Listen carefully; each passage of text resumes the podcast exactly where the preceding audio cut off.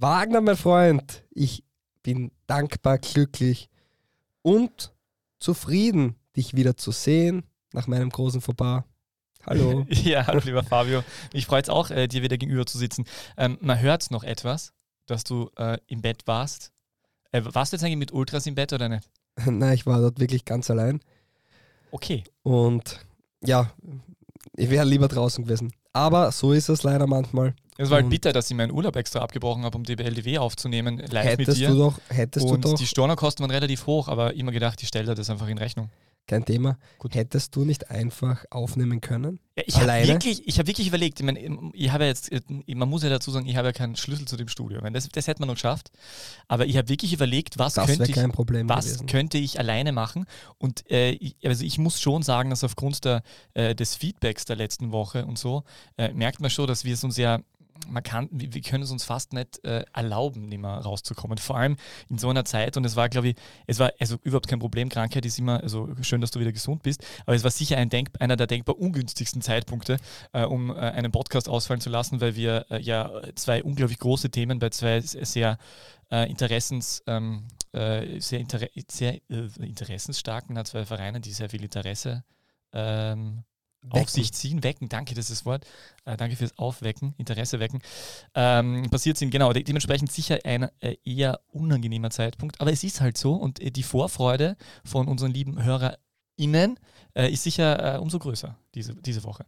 Davon bin ich auch überzeugt und ja, ich, es ist brutal bitter, aber manchmal ist es eben so und ich entschuldige mich auch noch in der wunderschönen Einleitung später. Es tut mir leid, aber wir brauchen nicht so viel Zeit verlieren, dass wir, wir uns jetzt um die Vergangenheit kümmern, wo wir nichts gesagt haben, sondern wir sollten uns um die Vergangenheit kümmern, wo von vielen Leuten was gesagt wurde und von uns bis dato noch nichts. Äh, wir haben ein unglaubliches Programm heute. Also, möchtest du? Das ist jetzt mein Einsatz, gell? Weil in der Vorbesprechung es gesagt- geheißen, ich soll, ja genau. Genau, aber ich kann es mit einem coolen Hashtag Hashtag DBLDevi. überspielen. Äh, ja, wir haben jetzt äh, folgende Themen heute, zwei große Themen. Einerseits die, ich möchte es so nennen, Zerstörung des SCR. Äh, vielleicht erinnert sich der ein oder andere an das äh, Video von Rezo, die Zerstörung der CDU, daran äh, anlehnend, anlehnend. Und dann Sturm ist reich, also der Heulund-Transfer muss auf jeden Fall noch aufgerollt werden, Heulun und alles, was drumherum passiert ist. Und wir haben uns dann darauf verständigt, dass wir vom vergangenen Wochenende nicht über Miroslav Klose reden und Altacher, sondern über das Oberösterreich-Derby. Siehst, Altach ist sowas, was wir dann aufschieben können für in Zukunft, oder? Klagenfurt haben eigentlich klar ganz gut prophezeit, dass diese richtig schwer tun, gell? Also wie die gestern zum Beispiel. Ja, egal. Und äh, dann haben wir noch ganz viele Fanfragen reinbekommen, oder zumindest ein paar Fanfragen, genau. Schon einige. Äh, und äh, ja, und dann wie immer die zwei Liga 2 Fragen, äh, heute mit einem besonderen Special von mir und äh, wahrscheinlich auch ein Orakel an mich, also die große Zerstörung des Peter K. Wagner.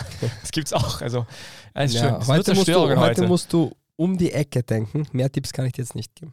Ah, Okay, spannend, na gut. Äh, was ich noch, was ich noch bevor, wir, ähm, bevor wir reinstarten, möchte ich noch, möchte ich noch kurz anmerken, dass, äh, also ich, ich war le- letzte Woche ähm, wieder mal im Fußballstadion. Ich war tatsächlich, glaube ich, in dieser Saison erstmals im Fußballstadion. Das ist ein bisschen der Nachteil, wenn man lange auf Urlaub ist und, äh, und irgendwie ähm, und man unterwegs ist, dann hat man irgendwie eine Zeit. Das Arbeiten zwischen den Fußball, äh, zwischen den Urlaubstagen ist wirklich ärgerlich, oder? Also Voll das ist, schrecklich. wie fühlt sich das so an? Ja, ganz schlimm. Aber jedenfalls, äh, und das war wirklich sehr schön zu sehen, weil, weil mich wirklich äh, Menschen angesprochen hat, die ich nicht gekannt habe. Und, äh, und das äh, aufgrund unseres Podcasts. Das ist wirklich schön, dass man, man merkt wirklich, dass uns jetzt immer mehr äh, Menschen tatsächlich verfolgen und mögen. Und ich habe wirklich sehr tolles Feedback bekommen. Und Menschen haben, haben sich als Fans geäußert und wie auch immer. Also ähm, das freut mich sehr. Es ist manchmal ein bisschen schwierig für mich, weil Menschen kommen, ich weiß nicht, ob dir, ob dir das auch so geht, aber Menschen, man könnte sogar Fans sagen, äh, Groupies vielleicht auch, nein, Groupies sind es nicht, aber die kommen auf einen zu und man kennt sie vielleicht noch nicht oder nur ein bisschen und dann, dann ist sofort ähm, dieser, dieser, dieses, ähm, man hat irgendwie so einen, so einen Kontakt, als würde man sie lang kennen, kommt mir immer vor, weil ja im Podcast, wenn man das regelmäßig, hört, also Hallo an alle, dann äh, entsteht ja so ein mehr oder weniger amikales, äh, eine amikale Beziehung, kenne ich ja auch als Podcast-Hörer selber, als Konsument. Und äh, ja, und dann ich manchmal so, bin ich manchmal etwas überfordert, weil ich denke so, ah ja, okay, aber warte, wir kennen genau. Und ähm, ich bin dann etwas schüchtern manchmal, genau.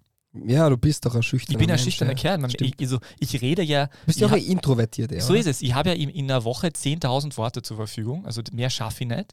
Und davon ver verwende ich ja 9.500 in diesem Podcast. Das heißt, die 500 anderen muss ich mir echt gut überlegen. Also, das ist halt das Thema. Finde ich gut. Ich habe Morddrohungen erhalten, weil ich krank war. Also, Zu Recht. ja. Ja, ist aber, wobei, es ist ein bisschen gemein. Also, wenn, wenn man eh schon krank ist, aber okay, gut. Ja, du. Also, war nicht Corona, oder? Fit werden ist eine Hohlschuld und das nehme ich auf meine Kappe. Äh, ich würde sagen, jetzt starten wir rein, oder? Aber du, es war nicht Corona, oder? Nein, nein, Das es ist war nicht vorbei, Corona. gell? Nein, Ja, es war ist das, vorbei. Ja.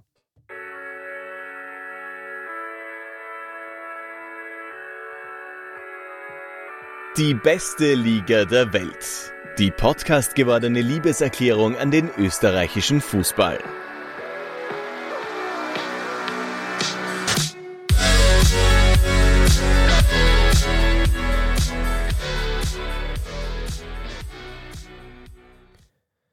Meine lieben Freunde des gepflegten DBLDW Podcast-Hörens, ich muss mich direkt bei euch entschuldigen. Ja, sorry, dass ich letzte Woche krankheitsbedingt nicht aufnehmen konnte. Es gäbe jetzt zahlreiche Ideen für eine Einleitung, aber die Frage, die mich seit Tagen, Wochen am stärksten beschäftigt, was ist bitte so toll an dem Los AC Milan? Servus Peter. Ja, hallo, lieber Fabio. Äh, äh, äh, auch wirklich sehr schön, dass du wieder da bist. Deine Stimme ist wirklich ein bisschen angeschlagen. ja, das war, ja, ich weiß nicht, das ist. Vielleicht dieses, ich habe dir ja, ich habe dir was Ich mitgebracht. habe schon wieder ein Lemon Soda Ja. bekommen. Danach war ich ja krank, wie wir wissen. Ja, das ist ja, äh, das, das war so die, die, Freundschafts, äh, die Freundschaftsanfrage äh, an dich für die nächsten harten Wochen. Weil wir Jetzt ja ist sie wieder geölt. Zitronik und ja, da ist er wieder. Yes, danke ja, ist Wagner. Er wieder.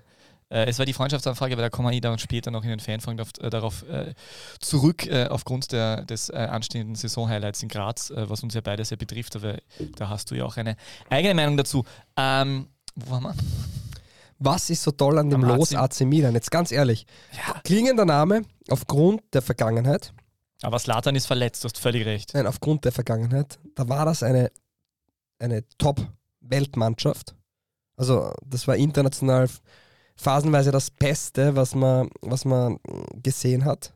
Mit KK, mit Maldini, mit Seedorf, mit Cre- Crespo, keine Ahnung, wie sie alle heißen. Maldini? Ja, nur Sowohl Spieler Mittlerweile- als auch, ja. kann man das, also wenn wir jetzt von Lostopf 1 reden, ist das überhaupt kein klingender Name? Ich finde das weder ein spannendes Los, weil das haben wir auch noch nicht besprochen, diese Champions League-Auslosung. Äh, Ich finde das weder ein spannendes Los noch ein attraktives Los. Das Beste daran ist, dass die Reisezeit nicht allzu lang ist, dass man im San Siro vielleicht einmal gespielt haben sollte äh, in, und fertig. Ich finde dieses Los nicht attraktiv, nicht spannend. Ich verstehe diesen Hype überhaupt nicht. Und es wird so verkauft, als wäre das das Top-Spiel. Hm. Also es, ich sage nicht, dass Salzburg da als Fa- Favorit reingeht, überhaupt nicht. Italienischer Meister hat schon die Berechtigung, aber von Glanz und Schimmer sind wir Frischer da. Derby-Sieger übrigens auch. Ja, von Glanz und Schimmer sind wir da so weit entfernt. Ja, es ist einfach ein, wird ein gutes Fußballspiel werden. AC Milan sicher ähm, qualitativ alles andere als zu unterschätzen. Nur, ich finde es einfach kein attraktives Los an sich. Es ist einfach, halt- da welcher, ich kenne wahrscheinlich nicht einmal fünf Spieler von AC Milan. Ja, der Messias kommt nach Salzburg. Und es gibt einen er Spieler, der heißt Paris? Kalulu, weißt du das? Spielt er nicht in Paris der Messias? Also nein, ich glaube, der ist, der ist tatsächlich noch immer bei, bei, äh, bei AC Milan. Ich Ja. glaube, da haben wir eine andere Auffassung von Ähm, Messias. Ja, aber jedenfalls, äh, ich, aber stimmt, ich habe gar nicht so drüber nachgedacht. Also mir, mir ist das ja, ähm, ich bin jetzt nicht so der, der Hardcore-Champions League-Verfolger irgendwie. Und äh, muss ehrlich sagen, darüber habe ich gar nicht so nachgedacht, dass das eigentlich von, der, von der ersten, vom ersten Losdorf tatsächlich eher schwächere Gegner ist. Völlig gut. recht. Oliver Giroud, Der trifft aber viel, oder? Divock Origi. Hey, der ja, ist, äh, Giroud ist Weltmeister und Origi ist äh, äh, mehrfacher Champions League-Sieger wahrscheinlich und noch mehrfacher äh, diverse Finalverlierer gemeinsam mit Jürgen Klopp. ich weiß nicht einmal, wer Tormann dort ist.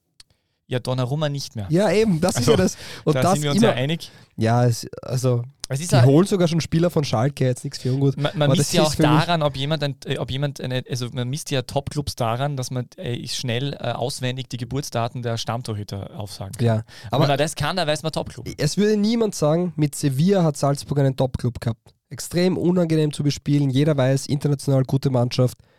Genauso ist AC Milan mehr oder weniger. Die haben ihre zwei, drei halb klingenden Namen. Das sind nämlich Spieler, die von, von Vereinen wie Arsenal aussortiert worden sind. Und ja, wie gesagt, meiner Meinung nach nicht ganz verständlich. Bitte gerne um Feedback und ich werde wahrscheinlich ordentlich ähm, Shitstorm kriegen, weil es gibt natürlich glühende AC Milan-Fans, was ich auch nicht verstehe, aber ich bin auch für Sympathisanten, das verstehen auch viele nicht. Dementsprechend sollte jeder dem nachgehen, was einem Freude bereitet. Für mich ist es nur nicht dieses Hammerlos, weder sportlich von der Schwierigkeit, weil da jetzt schwerere in Top A geben oder in Top 1, noch vom Namen oder sonst was. Rutschen die eigentlich in Top 1 einfach, weil sie Meister sind? Genau. Okay. Deswegen ist auch Eintracht Frankfurt als Europa League-Sieger in Top 1. Ah ja, schön. Ähm, ja gut, aber die haben ja RB Leipzig gerade abgeschossen, also das ist ja gerechtfertigt. Aber äh, jedenfalls, ich meine, sonst die Gruppe ist ja nicht uninteressant, wenn wir das jetzt kurz, wenn wir nur kurz dabei bleiben, Ja, bleiben wir obwohl dabei. das ja eigentlich tatsächlich nicht auf unserem Fahrplan stand. Jetzt sind alle wieder verwirrt. Na, Das äh, ist schon, das ist, das ist der Fahrplan. Nein, passt eh. Wir sind Äh, mittendrin. Chelsea, Chelsea ist natürlich ein, ein toller Gegner, also ist natürlich attraktiv, wobei die ja Klingender Name, die derzeit auch sportlich straucheln. ich wollte gerade sagen, sind alles andere als in Form aktuell. Äh, und dann dazu noch Dynamo Zagreb, der für dich, wenn ich mich richtig erinnere an ein Gespräch mit dir im Verlauf der Woche, der, das interessanteste Spiel in dieser, äh, Genau. in dieser Gruppe. Genau. Weil das ist wieder so, das ist wieder so eine Hipster, Hipster-Aussage von überhaupt Fabio Schau. Bitte erzählen, erklären Sie warum. Ich glaube, es gibt kaum eine Mannschaft in der Champions League neben Salzburg, die so viele junge Talente auf eine Bühne stellt, denen eine Chance gibt.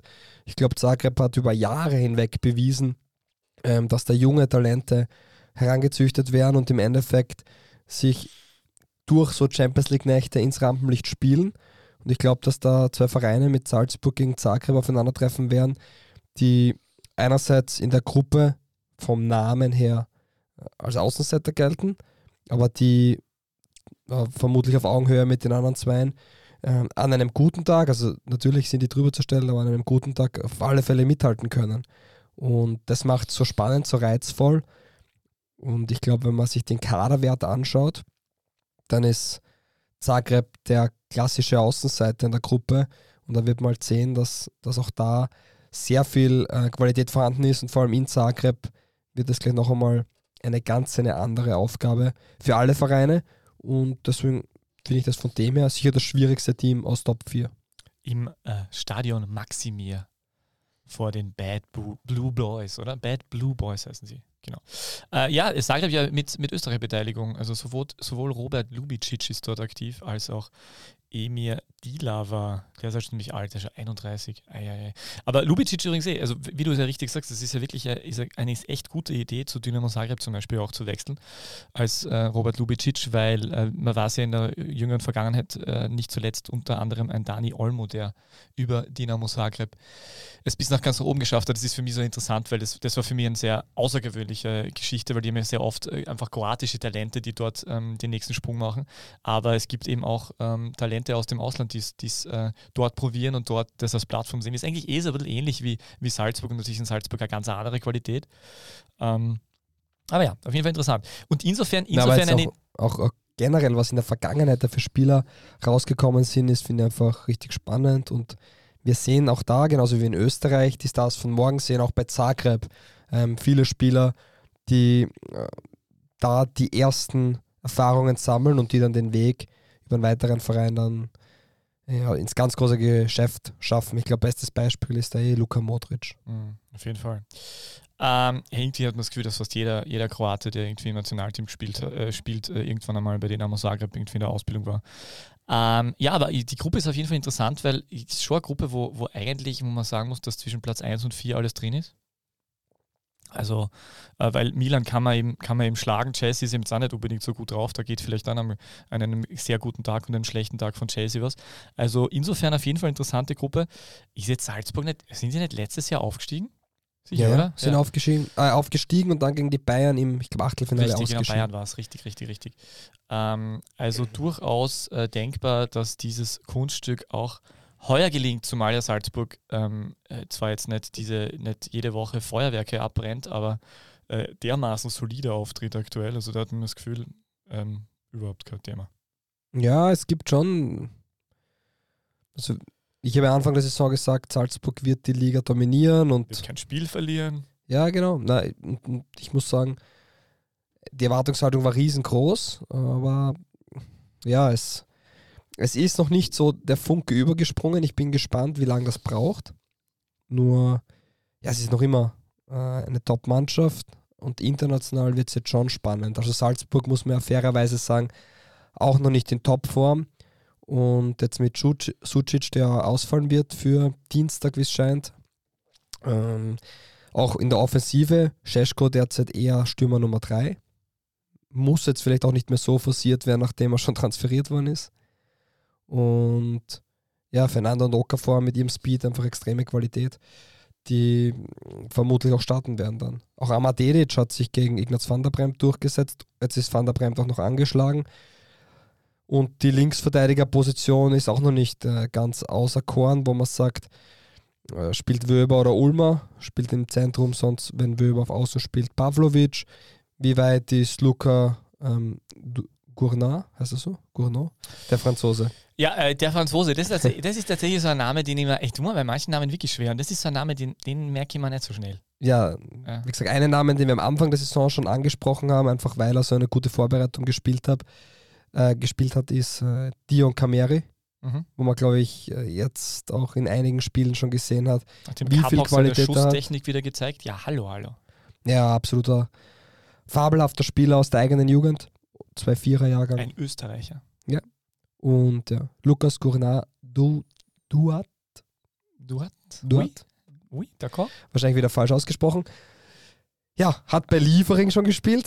Ist ja auch nicht so schlecht. Ist wahrscheinlich mehr wert als so vier, fünf Kader zusammen. ja, auf jeden Fall.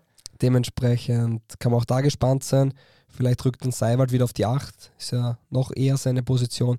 Da gibt es schon ein paar, ein paar äh, Schrauben zum Drehen, aber unterm Strich kann man gespannt sein. Und vielleicht ist die Partie gegen AC Milan eh ein idealer Einstieg. Ich werde vor Ort sein und nächste Woche berichten. Ah ja, du bist wirklich vor Ort, gell? Aber bist du nicht sowas wie, also du bist doch, also so, also, also nicht akkreditiert, oder? Ich bin nicht akkreditiert. Ja, du bist im Fansektor vom AC Milan, oder? Ich bin, ja, ich Mit bin. Mit deinem Lemon Soda in der Hand. Genau. Ja. Nein, natürlich nicht. Ich bin einfach ganz normaler Besucher. Wahnsinn. Das war, das ist, das war ich schon lange nicht mehr. Das, na, aber das ist, das, ist, das ist ja wirklich was Schönes. Ich war das letzte Mal, glaube ich, vor ein oder zwei Jahren zu, in Wolfsberg als, als tatsächlich als Fan. Das hat, hat schon was. Mhm. ich bin durchaus am überlegen, ob ich das nicht bei dem ein oder anderen Europa League-Spiel auswärts äh, von Stuttgart äh, so äh, handhaben möchte. Aber eigentlich äh, haben wir versprochen, dass unser erstes Thema heute so die Zerstörung des SCR ist. Untertitel Ultras versus Vereinsführung. Ultratitel liegen sie noch immer zu, zu viel mit den Ultras im Bett. Untertitel, okay, das reicht schon langsam. Hat für alle, die es nicht kennen, noch einmal bitte äh, googeln und dieses wundervolle Video von äh, Andreas Müller anschauen, wie er ähm, davon spricht, dass, ähm, dass zu viele Menschen äh, mit den Ultras im Bett liegen. Naja, er sagt, ich bin nicht der, der mit den Ultras im Bett liegt. Ich bin nicht der wie Peschek und Kramer, der sich mit den Ultras ähm, ins Bett hauen. Ja. Dementsprechend umso spannender, dass dann auch Peschek zurücktritt. Aber fangen wir von vorne an. Rapid startet in die Saison mit einem Cup-Sieg gegen Dreibach. Und ich finde, dieser Cup-Sieg gegen Dreibach sagt schon sehr viel über diese aktuelle Saison aus. Gegen den, würde ich sagen, nicht unbedingt stärksten Vertreter in der Regionalliga Mitte äh, in der Nachspielzeit mit 1 zu 0 drüber zu kommen. Ähm, sagt, finde ich, viel aus über das, was bei Rapid in den letzten sechs Monaten passiert ist. Da ist sehr viel ähm, kaschiert worden, was tatsächlich ähm, nicht ideal oder nicht schön ist. Und es ist dann eine Zeit lang gut gegangen. Man hat auch in der Liga die Ergebnisse geholt. Nur die Art und Weise, wie die Ergebnisse geholt worden sind, waren alles andere als glänzend. Und wenn dann irgendwann die Resultate ausbleiben und das Sportliche und die Art und Weise nicht mehr passt, dann gibt es Probleme und die gibt es dann halt schneller als erwartet. In der Liga etwas gestrauchelt und im Endeffekt gegen den FC Vaduz ausgeschieden. Man muss ja auch sagen, davor gegen Nefci Baku schon alles andere als souverän drüber gekommen. Und ja, jetzt ist man gegen, gegen FC Vaduz in zwei Spielen tatsächlich gescheitert. Man hat ja äh, viele Vereine belächelt, dass sie ausscheiden gegen Vaduz. Im Endeffekt war man dann selbst die Lachnummer, weil man nicht einmal vor eigenem Publikum gewinnen konnte. Und das, wo das Hinspiel ja doch eher schmeichelhaft war, hätte man durchaus 3-1 verlieren können. Ähm, was dann passiert ist, ja, Plattsturm wurde, glaube ich, mit Ach und Krach verhindert, aber einige Fans von Block West sind die ähm, die Tribüne zum VIP-Club hinaufgestürmt und haben dann die Verantwortlichen zur Rede gestellt. Polizei hätte einschreiten sollen, wurde weggeschickt, was ich mal grundsätzlich gut finde, in solchen Situationen deeskalierend zu agieren. Und in Folge darauf ist Präsident Bruckner mit seiner Kandidatur zurückgezogen, der ja zur Wiederwahl gestanden wäre als einzige Liste, wie man gehört hat, im Herbst. Und am Sonntag darauf ist auch Christoph Peschek zurückgetreten, der auch ein paar spannende Dinge gesagt hat. Unter anderem, ähm, dass er für Rapid alles gegeben hat. Und, und, Zitat, ich habe darauf mit dem höchsten Preis bezahlt, ich habe meine Familie verloren. Also das wusste ich in dem Fall gar nicht, dass, dass der Peschek anscheinend in den letzten Jahren auch privat dann, ähm, dass da Dinge in die Brüche gegangen sind. Und was er dann gesagt hat, war, finde ich sehr spannend. Ich spüre richtig viel negative Energie. Bei Siegen verspüre ich Erleichterung und keine Freude. Warum ich für die Niederlage gegen Vaduz verantwortlich sein soll, verstehe ich nicht. Und deswegen finde ich zwei, drei Sachen, die sehr viel zusammenfassen. Ähm, negative Energie, Erleichterung statt Freude und ja, ich verstehe es auch nicht, warum er dafür verantwortlich sein sollte, verstehe dann aber noch weniger, warum er auch zurücktritt. Und zeigt für mich, dass irgendwann dort die Energie ähm, ganz weg ist. Und das ist der Standpunkt jetzt bei Rapid Wien. Brutal schwierige Situation. Hm, Bruckner sagt, es gibt einfach eine Riesenfraktion bei Rapid, die gegen alles und für nichts ist. Und jetzt steht man halt da und ähm, sportlich wird kritisiert, dass zu viel rotiert wird. Das haben wir ja auch schon angesprochen. Auch wird auch zu Recht kritisiert. Es wird auch meiner Meinung nach zu wenig angesprochen, wie wenig Lösungen Rapid mit Ball eigentlich tatsächlich hergibt. Und ja, jetzt ist das der aktuelle Standpunkt. Wie stehst du dazu? Und jetzt gewinnen sie ja tatsächlich gegen Alltag durch ein, eines der, der, lustigsten Tore, die ich in der jüngeren Vergangenheit in der Bundesliga. Ich habe das immer in der Zusammenfassung angeschaut gesagt, so, aha, das wird jetzt abpfiffen wahrscheinlich, aber also der, der bei Alltag läuft wirklich nicht viel runter. Das war jetzt sagen, nicht das schönste Tor von Jusuf Demir, aber man muss auch sagen, schlau, er hat das über, überzuckert, da war sofort wenn es einen Lichtblick gibt, ist es, dass Yusuf Demir yeah. schön langsam in Fahrt kommt. Ist das ja Bundesliga-Debüt gewesen heuer, oder? Oder hat er schon mal gespielt? Nein, ich glaube das erste Mal jetzt in der Bundesliga. Mm, von Start, was glaube ich das Oder von Start weg, ja. Und, ähm, und, das sieht man, dass bei Rapid jetzt ähm, Yusuf Deme zumindest etwas in die Gänge kommt, was natürlich sehr schön ist und man darf noch immer nicht vergessen, erst 19 Jahre, gibt es ihm Zeit und das kommt schon langsam. Aber ansonsten läuft bei Rapid gar nichts zusammen. Es ist ja. Yusuf Demir ist auch gereift, muss ich sagen, in den letzten Wochen hat er mir einen schönen Bart bekommen. Äh, ja, er schaut wirklich viel älter aus, finde ich. Egal. Jedenfalls, äh, ich finde, du hast das schon ganz gut zusammengefasst. Ähm, wenn wir die, die, sportliche Situation noch kurz anreißen, weil wir jetzt Yusuf Demir gerade äh, gehabt haben, ähm, in der Liga stehen sie jetzt punktemäßig nicht so schlecht da, das darf man nicht vergessen. Es geht halt wirklich nur darum, wie diese Siege zustande kommen und wie sie ihre Punkte einheimsen. Ja, und ähm, international ist man ausgeschieden gegen den genau gegen eine Zweitligamannschaft aus der Schweiz. Und steht jetzt natürlich vor, dem, vor, dem, vor der großen Herausforderung, dass jetzt auch, ähm, jetzt ist ein Spieler noch leihweise abgegeben worden, nämlich Kriwak zu Hartberg. Aber man steht natürlich vor der großen Herausforderung, dass man, obwohl man in der zweiten Liga auch eine Mannschaft hat, halt einen Kader hat, der eben angedacht war für, für eine Dreifach-Belohnung, Belastung.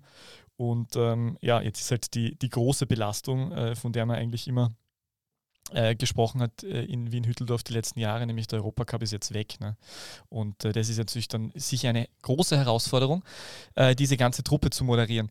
Ähm, ja, äh, es ist extrem äh, kompliziert, es ist extrem schwierig, was da alles äh, abgeht. Äh, was, was ich noch ganz wichtig finde als, als Detail äh, von, äh, von diesem Vaduz-Spiel, was da passiert ist, ist, dass es wohl ja im Hintergrund ähm, eine, eine, eine Liste gegeben hat um Steffen Hofmann, die sich wohl, ich weiß nicht, ob das dann irgendwie erst dann kurz vor der Generalversammlung rausgekommen wäre, aber die anscheinend irgendwie versucht hat, Steffen oder versucht, Steffen Hofmann zum Präsidenten zu machen. Da soll auch Kuhn dabei sein, der ehemalige Manager, der auch einen ganz interessanten Versorgungsposten anscheinend innerhalb von des Vereins gehabt hat. Der hat anscheinend, der hat wahrscheinlich dreimal im Jahr äh, mit Wien Energie äh, Bossen ist irgendwie essen gegangen und hat dafür ordentliche Provision kassiert.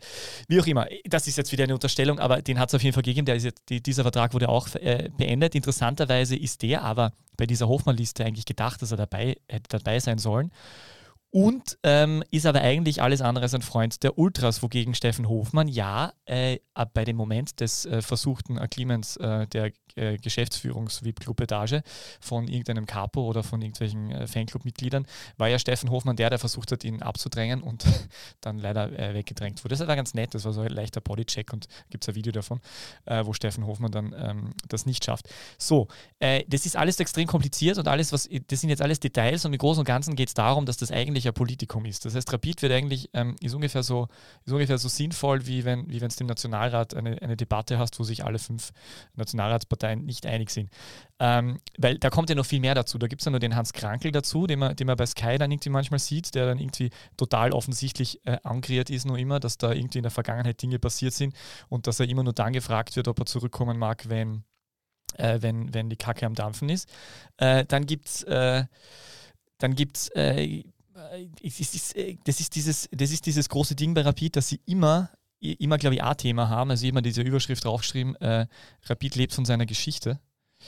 Ähm, und die haben wir das jetzt ein bisschen angeschaut mit den, äh, mit den äh, sportlichen Geschäftsführern, sportlichen Leitern, mit den Trainern in den letzten Jahren, Jahrzehnten.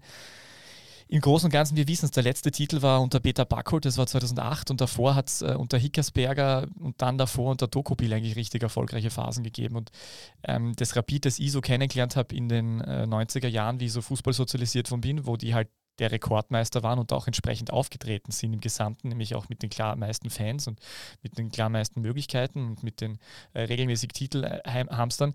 Das ist halt schon sehr, sehr lange vorbei. Und äh, irgendwo ähm, hakt sich an diesen ganzen unterschiedlichen Facetten. Äh, ich habe auch dann ein Interview von Andy Marek, dem ehemaligen ähm, ich glaube, Fanservice-Leiter und Pla Stadionsprecher. Mehr, glaube ich, als das. Er ja. war alles irgendwie, wie auch immer.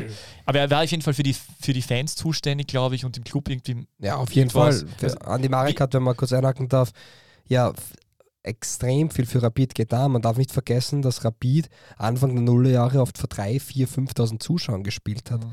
Und er sagt, zu uns kommen die Leute ins Stadion und gehen wieder heim und wir haben keine Ahnung, wer da war. Habe mal die Möglichkeit, dem was zu schicken.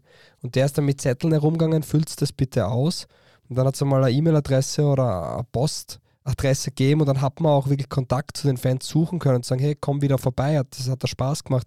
Der hat Auswärtsreisen organisiert, wo dann auch aus dem Grund, weil es funktioniert hat, weil es kostengünstig war, wo dann Leute auf einmal in Scharen auswärts zu Spielen fahren oder international dabei sind. Und der Andi Marek hat diesem Ganzen sehr viel Leben eingehaucht und ist sicher mitverantwortlich, dass Rapid der Zuschauermagnet Nummer 1 in Österreich ist. Nur Rapid hat es in irgendeiner Form dann einmal verabsäumt, sorry, wenn ich da jetzt aushole ganz kurz, verabsäumt aus dieser Dominanz, die ja alles andere als selbstverständlich ist. Es könnte ja auch die Austria diese Größe haben oder vielleicht ein anderer Verein in Graz, wie auch immer, oder in Salzburg. Hat Rapid trotzdem verabsäumt aus diesem Riesenvolumen und Rapid ist von der Wahrnehmung der Leute und von der Wichtigkeit des Vereins nicht vergleichbar mit einem anderen Club in Österreich. Trotzdem verabsäumt daraus auch und dann natürlich in Form von Titeln irgendwo Profit zu schlagen. Und das ist misslungen und da ist dann meistens der Grund eines fehlenden Konzeptes ähm, von wirklich unten weg bis oben. Nur das ist halt immer sehr, sehr einfach zu sagen, da fehlt ja der Plan. Weil ich glaube, jeder hat eine Idee nur die Frage ist, wird jede Idee mit jedem Sportdirektor wieder verändert oder nicht? Ja, die Frage ist halt, Rapid hat halt, ähm, also ich, ich, ich habe jetzt noch, nochmal weiter zurückgedacht, ich kann mich erinnern, das erste Mal, dass ich in Wien-Hütteldorf ein Fußballspiel angeschaut habe, das war ein Auswärtsspiel von Sturm Graz im äh, Auftakt der Saison 2005, 2006 ähm, und äh, kann mich erinnern, dass dort, äh, da waren, äh, das war fast ausverkauft, das alte Hanabi-Stadion damals noch, da, da hat es dieses äh, Rapid-Dorf, hat es glaube ich geheißen, daneben so Zelt gegeben und da hat man wirklich gemerkt, wie, was für eine, was für eine Aura und Energie dort bei diesem Verein ist. Ja, das war einfach, das, das, sowas habe ich in Österreich sonst nirgends erlebt gehabt, also äh, wie, wie die Menschen dort mitfiebern und dabei sind und äh, das, es hatte immer dieses geflügelte Wort gegeben oder diesen, diesen Satz, Rapid ist Religion und da ist schon an den ganzen Dingen ist was dran. Also Rapid hat auf jeden Fall äh, strahlt ganz, ganz, ganz viel aus. Ähm, und wie du richtig sagst, es ist, ist aber äh, weniger, das, es ist weniger leider so gewesen, dass sie da viel draus gemacht haben, als dass es irgendwie dann immer mehr zur Bürde geworden ist. Und sie haben im Prinzip sich immer in den letzten 15, 20 Jahren dar darüber definiert, dass sie Rekordmeister sind und dass sie erfolgreich sind und wir sind Rapid. Ja, sie haben auch so in die Die Richtung. letzten 15 Jahre hat Rapid halt auch eine Sache gemacht. Sie haben sich klar als Gegen Gegenpol zu, zum Kommerzclub Salzburg positioniert. Und na, dementsprechend haben sie auch gewisse Dinge ähm, nicht gemacht, wie zum Beispiel, ich glaube, der einzige Verein, der nie einen Leihspieler von Salzburg hatte in der Bundesliga. Mhm. Und das ist halt, da, da sind die, die, ja, das, die, die Fronten sehr verhärtet, sagen wir so. Und das war dieses Gegenpol zu Red Bull Salzburg. Das Problem ist nur, irgendwo hat man sich zu sehr orientiert, wie man Salzburg konkurrieren kann, anstatt dass man sich selbst überlegt, wie kann ich mich selbst weiterentwickeln und wie kann ich selbst den neuen Schritt gehen. Und das geht natürlich über Einzelpersonen. Wir brauchen jetzt kein Hehl draus machen, dass bei Sturm äh, zum Beispiel von A bis Z alles überragende Leute sind. Das ist schon ganz klar, dass Schicker und Ilzer die, gan die ganz klaren Architekten des Erfolgs sind. Und wenn diese zwei Leute weg sind, wird es auch schwierig. Wir brauchen auch kein Hehl draus machen, dass beim, äh, beim LASK damals die erfolgreichste Zeit Jürgen Werner und Oliver Glasner die Architekten waren.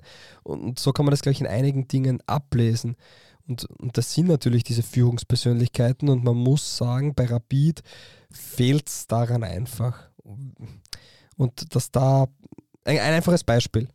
Wenn man sich jetzt die Rapid-Mannschaft anschaut, dann würde ich sagen, ich weiß nicht, ob du mir zustimmst, rein vom Kader nominell, gerade noch mit dem Abgang vom Ivo, sehe ich defensiv Probleme. Offensiv ist das Ganze, ähm, finde ich, sehr gut aufgestellt. Du mir da recht geben oder nicht? Ja, wenn Kevin Wimmer und Michael Solbauer die Innenverteidigung sind, also Und offensiv Qualität oder nicht? auf jeden Fall. Mit Niki Kühn, Krül. Jetzt nehmen wir uns das. Grül, Bajic, Ja, wir. Es gibt nur einen Verein in der Liga, das weniger Tore erzielt hat als Rapid. Und das ist nämlich die äh, SV Guntermatik Ried mit vier Treffern. Rapid hat in sechs Spielen sechs Tore erzielt. Okay, ist im ein Spiel weniger als die anderen trotzdem. Und haben aber nur fünf Tore kassiert. Also rein von, von der Statistik sozusagen der österreichischen Bundesliga hat Rapid eine katastrophale Offensive und eine richtig starke Defensive.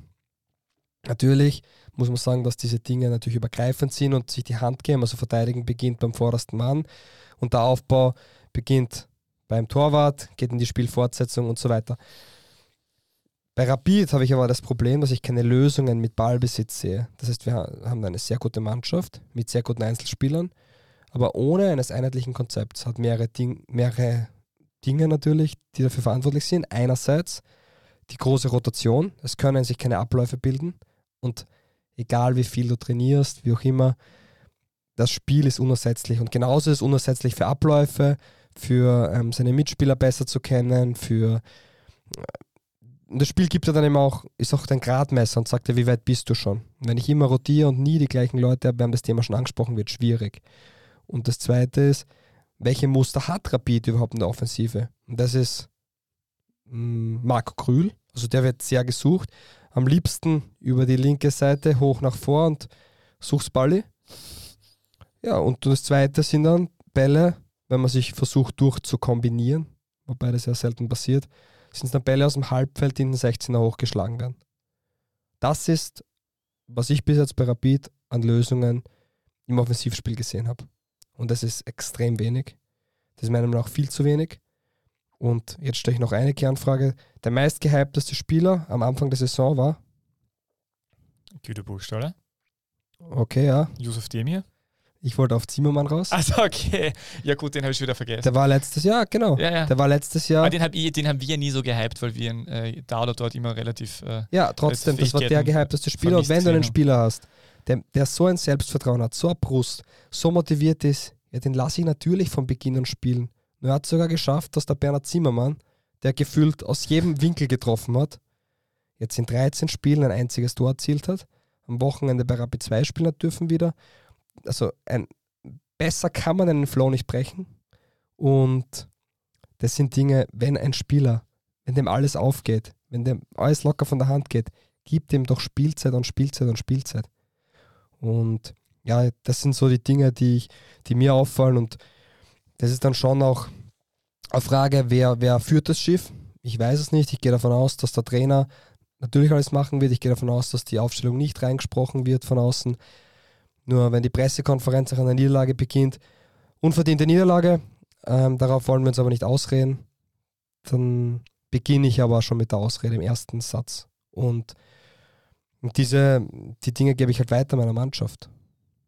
Wobei Rapid ja im Gesamten als Gesamtverein derzeit sowieso irgendwie äh, gefühlt viel mehr damit beschäftigt ist, im Hintergrund alles neu aufzustellen und sich zu hinterfragen und, und zu streiten und äh, äh, herum, zu, ähm, äh, herum zu diskutieren, als dass man irgendwie viel über das Sportliche redet. Das steht das Sportliche im Vordergrund und dort beginnt es. Aber dadurch, dass da jetzt äh, diese Nicht-Wiederkandidatur von der Puckner-Liste ist und der Rücktritt von Beschek, ist es ja so, dass eigentlich über Barisic und Feldhofer ganz wenig gesprochen wird, was ja auch eine völlig absurde Situation eigentlich ist. Es geht um das Sportliche und die Verantwortung wird aber in, im, im Verein gesucht und im Ursprung, was ja andererseits wiederum eh auch hat, ein, hat was Charmantes, ja, dass man sagt, okay, man geht einmal zum Ursprung. Ja, aber hat man nicht die letzten dort. zehn Jahre, wenn es nicht gepasst hat, sportlich was geändert und unterm Strich ist man noch immer da, wo man vorher Genau, deswegen ist es, ist es vielleicht eh auch eine gute Idee, mal dort anzufangen. Aber wenn wir uns anschauen, die, die Vereine, wie du ja gesagt hast, die in den letzten Jahren irgendwie äh, in Österreich sehr erfolgreich waren, du hast Sturm angesprochen, wo, wo sicher Schicker und Ilzer, wo man aber auch nicht vergessen darf bei Sturm, dass das alles eigentlich mit Günter Kreisel mal begonnen hat, der dort eine, eine Professionalisierung im Sportdirektorenbereich reinbracht hat, die es vorher nicht gegeben hat. Das hat mit ihm begonnen eigentlich. Äh, wenn das auch nicht so erfolgreich war durchgehend, aber das hat dort begonnen. Ganz kurz, es gibt trotzdem einen Grund, warum Günter Kreisel jetzt nicht dabei ist. Ja weil es trotzdem schicker Kreisel, vermutlich, zwei verschiedene Philosophien sind. Und für den Erfolg im Spitzensport braucht es einen, der ganz klar vorgibt, wie es ausschaut. Nicht drei und schon gar nicht zehn. Weil zehn Ideen zu einer komprimieren ist irgendwas. Eine klare Idee. Und die hat dann Freunde und die hat auch Leute, die sagen, das ist überhaupt nicht meine Idee. Egal. Aber es braucht eine klare Richtlinie und die 100 Prozent. Und so, und so funktioniert das. Und es funktioniert nicht, wenn vier Leute sich zusammensitzen und jeder gibt einen Teil dazu. Einer gibt das Kommando vor. Und jede Erfolgsgeschichte im Sport ist genauso funktioniert. Einer hat die Richtung vorgegeben und ist nachgegangen. Und das braucht's. Ich habe nicht das, ich sehe die Richtung nicht bei Rapid. Ich sehe, dass gute Jugendarbeit gemacht wird, dass eine gute Durchgängigkeit da ist, da, da wird auch über, über viele Dinge nachgedacht, da passiert viel. Ähm, auch die Vermarktung des Vereins und auch die die Möglichkeiten, die man Stadion baut, ohne mehr, mehr Kosten und im Zeitrahmen. Ich kenne sowieso gar keinen Verein, in dem das gelungen ist. Also es gibt ja auch viele Dinge, die wirklich super funktionieren. Trainingszentrum ist jetzt entstanden, das ist ja das, warum Bruckner eigentlich auch ein bisschen beleidigt war. So, ich, ich werde jetzt da irgendwie ja, vom genau. Hof gejagt und habe eigentlich einiges weitergebracht. Alles super. Nur sportlich eine klare Linie und Idee vorgeben. Und ich glaube, die letzten fünf Trainer von Rapid sind sich alle in ihrer allein schon in der Spielweise sowas von konträr, dass, dass es gar nicht passen kann. Aber das mit dem Konzept ist eben die Frage. Also, wir, wir jetzt gerade Sturm angesprochen und dann äh, du eben vor, vor den, den Laskach, was ich nochmal wiederholen wollte, äh, wo eben Werner und, und Glasner sicher die Architekten waren, ähm, die vielleicht heute, die sicher heute noch in, in, in, in, in Bereichen davon profitieren ja, und dort, dort, äh, dort noch immer gewisse Spieler sind ja noch immer da von dieser erfolgreichen Zeit. Und äh, wenn man jetzt bei Rapid das durchschaut, wer da in der sportlichen Verantwortung war, ich meine, da hat es einen, einen, einen Hörtnagel gegeben, da hat es einen Schöttel gegeben davor und dann hat es den angesprochenen Müller gegeben. Es hat äh, Helmut Schulte für mich noch gefühlt der, der beste und, und kompetenteste in dieser Phase, der ziemlich genauer Jahr da war. Der muss man aber auch sagen, äh, danach jetzt ähm, nicht unbedingt äh, Manager irgendwie in der deutschen Bundesliga geworden ist, sondern ist jetzt zuständig für ähm, die Leihspieler beim VfB Stuttgart. Ein, ein, eine eine sicher sehr ähm, herausfordernde und tolle Aufgabe, aber jetzt auch nicht diese Verantwortungsaufgabe, wo du irgendwie alles überblickst es ist ja, ich meine, man versucht als Verein ja das Beste zu tun, man versucht sich äh, so gut wie möglich ehrenamtlich aufzustellen, versucht, dass man dort Geld reinbekommt und dass man irgendwie möglichst äh, sportlich Verantwortliche ähm, findet, die, die äh, den, den Weg vorgeben und ähm, wie auch immer dann der Manager das mehr vorgibt oder der Sportdirektor und der Trainer mitredet oder wie auch immer. Versucht immer das Beste. Und irgendwann gibt es aber diese eine Figur, die dann mal richtig aufgeht. Und bei Rapid ist es halt wirklich so gewesen, ähm, dass halt nie diese Person da war, äh, die diese mega innovative, tolle Konzeptidee gehabt hat, wo man sagt, okay, das ist es jetzt. Und wenn man jetzt aktuell anschaut, was ich, ich bin, ich Aber wieder zu das Rad nicht neu erfinden. Nein, muss man ja nicht. Aber Andi Schicker hat das Rad auch nicht neu erfunden. Er macht einfach einen richtig guten Job und weiß genau, was er will. Ich bin, ich bin ja durchaus Fan von Soran Barisic, also ich finde ihn, also ich habe ihn länger kennengelernt und finde ihn sehr sympathisch und habe das Gefühl, dass er wirklich eine Ahnung hat. Aber das Konzept von ihm im, im Einkauf, ja, also was da jetzt an Spielern äh, gekommen sind. Ich habe immer gesagt, gib mal dem Zeit, der muss die neue Mannschaft aufbauen, der hat noch viel Altlasten und wie auch immer. Aber das, was er jetzt dorthin gestellt hat, äh, ist im Großen und Ganzen jetzt etwas, was äh, was ich genauso, also was, was der, was habe ich schon öfters gesagt, was jeder, was jeder Stammtisch-Fußballfan zusammenbringt. Ich hole die besten Spieler aus der Bundesliga zusammen und hoffe halt, dass es im Gesamten eine Mannschaft da gibt. Und dann hole ich halt noch einen Burgsteller zurück und einen Kühn halt noch. Also das ist, aber das ist nicht viel dahinter und ich weiß nicht genau, was das bedeuten soll und wie, wie du mit so vielen routinierten Spielern auch, was du dann nachhaltig damit aufbauen willst. Also ich verstehe das nicht ganz, was das für, für ein Konzept ist. Naja, bei Rapid muss es ja auch schon länger rumoren, weil, ja, nehmen wir das Beispiel Philipp Stojkovic her. Was haben wir alle gelacht, dass er zum Lask geht? Und im Endeffekt war, also er war der Transfergewinner. also Fall. Philipp Stojkovic hat Transferfenster in Österreich dieses Jahr absolut gewonnen und darauf hätte niemand vor vier Monaten getippt. und wie das rausgekommen von Rapid ist. zum Lask. Und du musst sagen, als, als Rapid-Kapitän von heute auf morgen zum doch zum Konkurrenten zu gehen, ähm, glaube ich, überlegt man sich dreimal. Und okay, ich behaupte, dass der Lask mehr zahlt als Rapid, ohne es jetzt im Detail zu wissen, aber davon, davon gehe ich jetzt aus. Auch aus mehreren Gründen. Nur, also ich glaube, dass er jetzt mehr verdient als bei Rapid. Nur das ist nicht der hauptausschlaggebende Grund gewesen, glaube ich. Und, und das, das finde ich brutal. Rapid verliert den Kapitän, nicht nach Griechenland oder weil er eine Riesenchance in der Premier League, na, zum Lask. Und, und das zeigt ja auch, dass intern was nicht gepasst hat. Und es ist dann nicht nur Charakterschwäche vom Spieler, nicht nur dies oder das. Es gibt einen Grund. Und wenn alle Kapitäne so hofiert werden wie Steffen Hoffmann, geht nicht, hat auch seinen Verdienst, dann bleiben die auch auf Lebzeit, na? weil die zahlen kein Wirtshaus an Cent. Was eigentlich geht, ist, okay, du willst Bindung schaffen, schön und gut, du willst einmal eine Achse schaffen, alles schon gut, nur intern ist auch irgendwas, wo man merkt, das passt nicht, ich erkenne kein langfristiges Konzept, keinen langen Plan und so werde ich nie junge Spieler halten. Das ist ja ein Riesenthema. Jedes Mal, bei jedem Angebot von 2, 3 Millionen ist jeder Spieler bei Rapid weg. Das gibt es nicht, dass er mal einer länger bleibt. Und da, wo die Angebote sind, dass man vielleicht einen Vertrag um drei Jahre verlängert, dem richtiges Gehalt gibt und, und die werden schon gut verdient haben, aber ich meine nur, Warum schafft es Rapid nicht, für einen Spieler 7, 8 Millionen zu kassieren mittlerweile? Mert Müller waren, glaube ich, einmal 5. Aber was ja, mit stimmt, den anderen? Ja, ja. Zu günstig, in meiner Meinung nach. Der beste, der beste Defensivspieler, der auch noch ambivalent einsetzbar ist und Österreicher ist, Angebot weg. Was hat er? 3,5 Millionen, glaube ich, oder? Denke ich, ja. Ja, sowas. Und das sind Dinge, das ist schwierig. Ich habe auch den Leo Kreimer nicht halten können als Rapid. Stimmt. Ich hab, Ablösefrei und, und irgendwann ist es dann, wenn die ganzen Themen vorkommen, warum, warum entscheiden sich die jungen Spieler in der 15 oder 16 für Rapid? Aber dann irgendwann beim nächstbesten Angebot, und das sage ich jetzt bewusst so überspitzt, ich weiß schon, Serie A, Deutsche Bundesliga, alles groß. Aber Rapid ist auch groß. Warum schaffe ich es nicht, die zu überzeugen? Warum? Weil ich keinen Weg vorgeben kann. Weil ich für nichts stehe. Sportlich, sportlich jetzt. Weil ich nichts habe, wo ich sage, hey, da möchte ich die nächsten drei Jahre dabei sein, weil dann bin ich, ich bin ein Teil von dem Projekt. Das, das gibt es nicht. Ich höre immer nur, ja, ist schwierig, ist Umbruch, ist Ding. Es wird alles hinterfragt, immer. Das ist natürlich der Nachteil beim großen Verein. Und es schaffen andere Vereine, es geht. Stojkovic wollte nur dazu sagen, dass, ja, dass man da auch im Nachhinein äh, dann erfahren hat, dass das alles wesentlich integer, also mehr integer ablief, als man geglaubt hat. Das hat im ersten Blick so geklungen. Der hat sie da irgendwie vertschüsst und, und äh, ist dann auch noch äh, feiern gegangen äh, in, in Belgrad und wie auch immer. Das war aber alles abgesprochen und alles in Ordnung. Also das, der, und da sieht er, dass der ähm, von der Mentalität her hat der bei Rapid auch bis zuletzt ähm, alles gegeben und ihm ideal lustig macht drüber, aber jetzt so im Nachhinein habe ich das Gefühl, dass, da, dass ihm auch etwas Unrecht getan wurde mit der ganzen Geschichte, weil es ja äh, absolut ähm, in Ordnung ist, wenn man irgendwo anders hingeht. Und da hat sie auch diese Connection gegeben mit dem ehemaligen Mitspieler, mit äh, Jovicic heißt er, glaube ich. Heißt er Jovicic? Na der, der zentrale Mittelfeldspieler. Lask. Ja? ja. Ja, und Vujanovic halt, genau. Ähm, aber jedenfalls äh, bin voll bei dir und da komme ich wieder zurück auf dieses, auf dieses Zitat, das du vorgelesen hast. Das habe ich immer im Jahr aufgeschrieben, als einziges tatsächlich von, von Bruckner. Dieses, äh, es gibt die größte Fraktion bei uns, ist gegen alles und für nichts. Das hat dann Kramer auch bestätigt, dass er das in seiner Phase auch äh, äh mitbekommen hat. Ähm, ja, aber wenn ich, glaub, eh weiß, dass, dass wenn ich eh weiß, Entschuldigung, dass alle für nichts sind und alle sowieso gegen, dann zieh doch das durch, was, wovon du überzeugt bist. Dann, weil es ist eh egal. Ja, aber ist das nicht das große Problem von einem, ich meine, jetzt sind wir, jetzt sind wir meiner Meinung nach sind wir jetzt beim, beim großen Thema Fußballromantik, Kommerz, äh, Traditionsverein, äh, Ultras, die, die, die großartig sind, die extrem wichtig dir, sind. Ich gebe da zwei Beispiele. Oder ich, der, der Hauptpunkt, wenn du Erfolg hast, ist es vollkommen wurscht. Ja. Und jetzt haben wir wieder unser Lieblingsthema und so weiter. Der steirische Weg interessiert den Sturm keinen einzigen, weil Erfolg da ist. Der Lask kann Woche für Woche in Rosarot spielen und das ist trotzdem ausverkauft.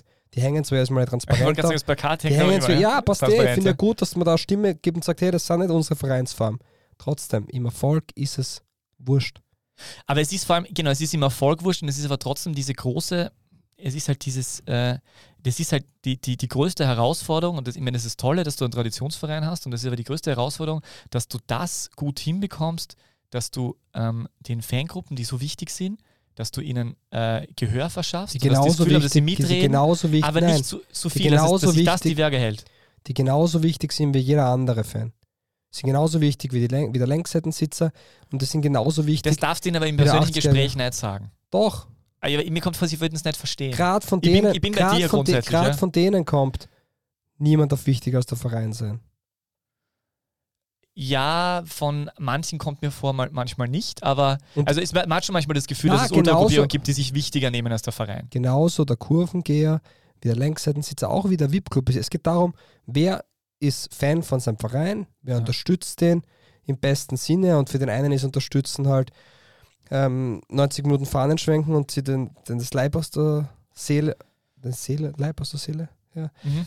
Also singen halt und so meinst. Singen, Ja. genau. Na, einfach alles dafür zu geben. Und für den anderen ist es ähm, jede zweite Woche beim Heimspiel mit dem Junior an der Hand ins Stadion gehen und so den Verein unterstützen. Und ich finde, man sollte nicht werten, was da jetzt, das sind meistens andere Lebensabschnitte erstens. Zweitens soll man auch nicht werten, was besser ist oder nicht. Ich finde, jeder, der sich, der sich zu seinem Verein bekennt, und da muss man auch sagen, ist ja in Österreich schon eine tolle Sache, wenn jemand sagt, ich gehe, ist egal zu welchem Club, zu Rapid, zu Austria, zu Dornbier und zu Amstetten zuschauen, alles super, zehnmal besser als, na, interessiert mich weil um 14.30 spielt Chelsea. So, also dass es diese lokalen Bezüge gibt und, und da soll man nicht urteilen, was mehr oder weniger ist. Ich kann dir eins sagen und da wirst du mir zustimmen und da werden mir wahrscheinlich 99% aller Fußballfans zustimmen. Es darf auch nie wer wichtiger sein als der Verein, weil der Verein ist ein Zusammenschluss von Mitgliedern, deswegen heißt sie auch Verein und so funktioniert auch ein Vereinsleben in Wahrheit, auch wenn es Vereine gibt, die das umgehen. Nur der Grund, warum es Vereine umgehen, ist sie, damit sie kein Mitspracherecht haben und meistens funktioniert es bei denen auch gut, nicht weil sie mehr Geld haben, sondern weil es eine klare Idee gibt. Ist ja auch ein Mitgrund, muss man sagen. Ähm, auch wenn ich das nicht gut finde, aber es ist Teil davon. Und deswegen, man darf sie nicht wichtiger nehmen, in keiner Form. Aber ist es, aber als Außenstehender wirkt es für mich, so- also ich sehe ja Ultragruppierungen grundsätzlich äh, so, dass die ja extrem wichtige Rolle in einem, Tradition, gerade einem Traditionsverein einnehmen, weil sie äh, mehr oder weniger aktivistische ähm, äh, Facette einbringen und immer wieder Dinge aufzeigen, wenn sich Sachen falsch entwickeln in eine gewisse Richtung. Und das ist bei Rapid natürlich genauso. Trotzdem hat man bei Rapid das Gefühl, äh, dass es irgendwas übersteigt. Ja? Also äh, dieses, dieses Antipode zu, äh, zu Salzburg ergibt natürlich Sinn. Das ist, das ist natürlich eine, Positionierung, aber die funktioniert offensichtlich halt nicht so genau. Übrigens ähm, wollte ich dann reinhaken vor, dass Stefan Schwab, der ehemalige Rapid-Kapitän, auch bei Red Bull Salzburg ausgebildet wurde. Aber das wird gern vergessen. Und ähm, ja, also irgendwas ist da meiner Meinung nach, an, ich, ich glaube, du brauchst einfach Grenzen setzen, ne, wie überall und in allen Bereichen des Lebens und genauso bei Unternehmungen und Vereinen, Organisationen musst du irgendwo Grenzen setzen und irgendwo habe ich das Gefühl, dass bei Rapid eine Grenze nicht gesetzt wird und das ist das, was halt Müller, der, ich meine, Müller, zu- den Müller zu zitieren, tut mir immer ein bisschen weh, weil ich den fachlich extrem schlecht gefunden habe oder ich glaube wir alle, da sind wir uns alle einig, aber äh, da hat er durchaus was Richtiges gesagt und da ist irgendwann einmal was verloren gegangen äh, an einer Grenze und da muss man jetzt irgendwie einen Turnaround schaffen, dass man da die, die, richtige, die richtigen Personen hat, die das äh, möglichst gut äh, hinbekommen, äh, um, diese, um diese Seiten aufeinander zugehen zu lassen. Und da ist genauso für mich eben dieses Hans-Krankel-Thema, finde ich auch total schrecklich. Also Hans Krankel ist ja nicht so, dass der jetzt tot ist oder so, sondern der ist da, der, ist, äh, der, der kommentiert regelmäßig in Tageszeitungen, auf Bezahlsendern, wie auch immer, den Verein und den musst du natürlich, das hat Beschek ja auch angesprochen, dass er ihn ähm, kennengelernt hat oder wie auch immer, und äh, dass ihm das leid tut, weil das der größte Fußballer, äh, den, den, äh, den Rapid äh, gehabt hat, der muss genauso da dabei sein. Das heißt, du musst es schaffen, dass die alle irgendwie wieder an einem Tisch sitzen können und nicht alle irgendwie so, so, äh, so provinziell beleidigt sind. Ich finde auch, mir hat da nicht gefallen, wie, wie Marek darüber gesprochen hat, dass er in zwei Jahren bereit wäre für Rapid-Fan und wie, äh, für Rapid-Präsident, aber derzeit geht es nicht. Da hast du auch irgendwas gemerkt, dass der jetzt gerade dort nicht hin, das passt Naja, aber der hat nicht. ja auch seine, sein Amt Natürlich. niedergelegt, weil er gesundheitlich. Klar, wissen wir. Und er, er, und er sitzt, äh, jetzt hat er halt gemeint, dass es beruflich zu tun hat, weil er so viel zu tun hat und wie auch immer. Aber auch die Art und Weise, dieser Stolz, der da mitgesprochen hat, was es für ihn bedeuten würde, äh, Rapid-Fan zu werden, das habe ich auch nicht Rapid-Präsident. gesund. Äh, Entschuldigung, Rapid-Präsident, danke. Rapid-Präsident zu werden, das habe ich auch nicht als gesund empfunden. Also irgendwas passt da nicht. Und es ist irgend, da ist auch irgendwas in diesen Köpfen von den Rapid, von Rapid-Menschen drinnen, dass die auch irgendwie da muss irgendwo auch äh, eine gewisse Einordnung da sein, dass es, dass sie, ich weiß nicht, mir kommt immer wieder so vor, als, glauben, äh, als ob sie, äh, sie, sie haben eben dieses, dieses Rekordmeister-Ding und diesen, dieses Standing und ich glaube, dass, dass es vielen von diesen äh, Menschen, die da, die da was zu sagen haben, einfach ähm, zu Kopf gestiegen ist ja, und dass da einfach ein bisschen ein, Reset äh, stattfinden müsste und ähm, und trotzdem habe ich jetzt das Gefühl, äh, dass vielleicht Steffen Hofmann, obwohl ich das eigentlich ein bisschen komisch finde, weil, ja, ich meine, was war jetzt Sportkoordinator zuletzt und halt dazwischen Interimstrainer und zweite Mannschaftstrainer und keine Ahnung. Vielleicht ist Steffen Hofmann wirklich jemand, der nämlich auch sportliche Facette reinbringt und nicht nur die wirtschaftliche, wie die letzten Präsidenten. Vielleicht ist das genau der, den ein dieser Mitgliederverein Rapid derzeit braucht. Keine Ahnung. Weil vielleicht hat der eine konzeptionelle Idee und kann entsprechend Leute, Leute darauf, äh, darauf trimmen. Ja, das ist ja das passende Wort, das du gesagt hast. Eine Idee. Und ich glaube, genau darum geht es, wer die bringt. Ob das ein Stefan Ja, Hoffmann ist, ob das ein Außenstehender ist, ob das ähm, wer auch immer ist. Ähm, es geht darum, eine klare Idee zu haben und die zu verfolgen und, und der mal eine Zeit zu geben, dass das Ganze sehr frustrierend ist, wenn ich Jahr für Jahr das zweit- bis drittgrößte Budget stelle und nicht einmal ansatzweise in den letzten Jahren, nicht einmal ansatzweise an den ersten Platz rankomme. Nicht einmal, nicht einmal irgendwie rankratzen, so wie der Lask oder wie vielleicht sogar in, in gewissen Auszügen Sturm, dass man nicht im direkten Duell ähm, gewinnt, weil man besser war. Ja, dann wird es schwierig und dann wird irgendwann der Frust immer höher, immer größer, das Frustlevel steigt und, und im Gesamten wird es dann einfach irgendwann eine, eine Sisyphus-Arbeit, nämlich ich roll jedes Mal den Stein bis ganz nach oben und am Ende liegt er wieder unten und ich kann wieder anfangen und das ist eine never-ending Story und Und ich glaube, ich hoffe, Rapid bekommt den Turnaround irgendwie hin und ich glaube, gerade im Chaos und in der Krise kann was entstehen. Nur wie oft hatte man das in der Vergangenheit schon, wo nichts passiert ist? Und ich glaube, ja, so wenig Leute wie möglich einbinden, eine klare Idee sportlich durchziehen, ähm, wirklich dann nur die sportlichen Leute einbeziehen und einmal machen lassen und dann, und dann sieht man. Aber es ist, das muss ich auch dazu sagen, wir sitzen jetzt da lockerlässig im Studio, können drüber reden. Ähm, bei uns hängen keine Jobs dran, bei uns hängen keine ähm, vielleicht Angstgefühle mit dran, es ist kein Erwartungsdruck da.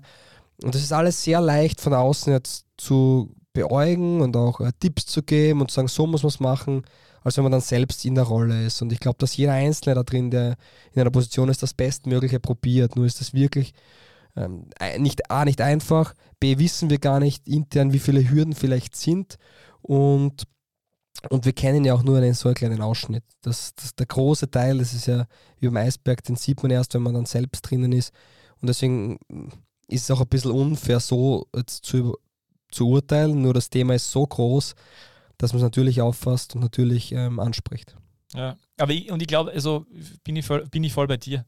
Äh, eine Facette wollte ich nur einbringen. Ich habe schon das Gefühl, dass es, dass es da auch jemanden braucht, der, der den Mut haben muss zu sagen, äh, diesen, die, äh, die, oder der Mut haben muss, diesen, diesen Stolz, der da in dieser Rapid-Familie da ist, anzugreifen und einmal sagt, äh, was, was, was war und was äh, wir für eine Geschichte haben, das zählt jetzt alles nichts mehr und wir müssen, wir müssen, äh, wir können, also unsere Identität kann nicht sein, dass was in der Vergangenheit passiert ist, weil die Situation ist eine andere und man kann nicht nur in der Vergangenheit leben, man muss jetzt einfach sich der, der modernen Fußballwelt stellen, äh, so ungern sie viele Stakeholder innerhalb der Rapid-Familie auch haben. Ich meine, da geht es ja auch äh, anderen Menschen so. Ich bin ja nicht unbedingt so begeistert von allen Be äh, Entwicklungen des modernen Fußballs. Und was wir vergessen haben und was man aber auch noch äh, erwähnen sollte, ist, ähm, weil ja Hofmann von Herzog und Starek unter anderem ähm, attestiert wurde, dass er sicher eine geeignete Person wäre, aber dass er auch Menschen braucht an seiner Seite, die das Geld reinbringen. Wobei ich dazu sagen muss, das mit dem Geld reinbringen ist natürlich immer wichtig, aber äh, wenn Rapid ein gutes Konzept hat, wäre es schon mal toll.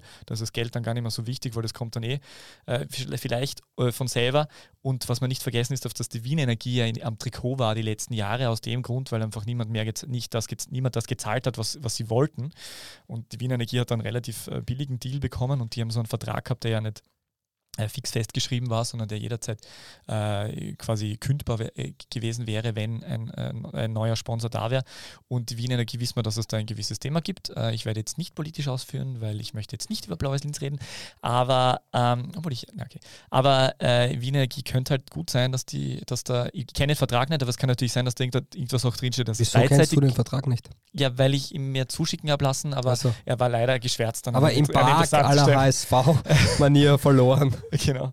Aber HSV ist übrigens aber eh äh, ein interessantes Beispiel. Der HSV hat ja auch, ich mein, auch sein großer, schwieriger Verein und die haben ja auf der, auf der obersten Kommandobrücke auch sehr, sehr interessante unterschiedlichste Charaktere in den letzten Jahren gehabt. Da haben die Mitglieder ja äh, die interessantesten jungen Menschen und ehemaligen Ultras und was, was auch immer äh, da in die Führungsposition gesetzt.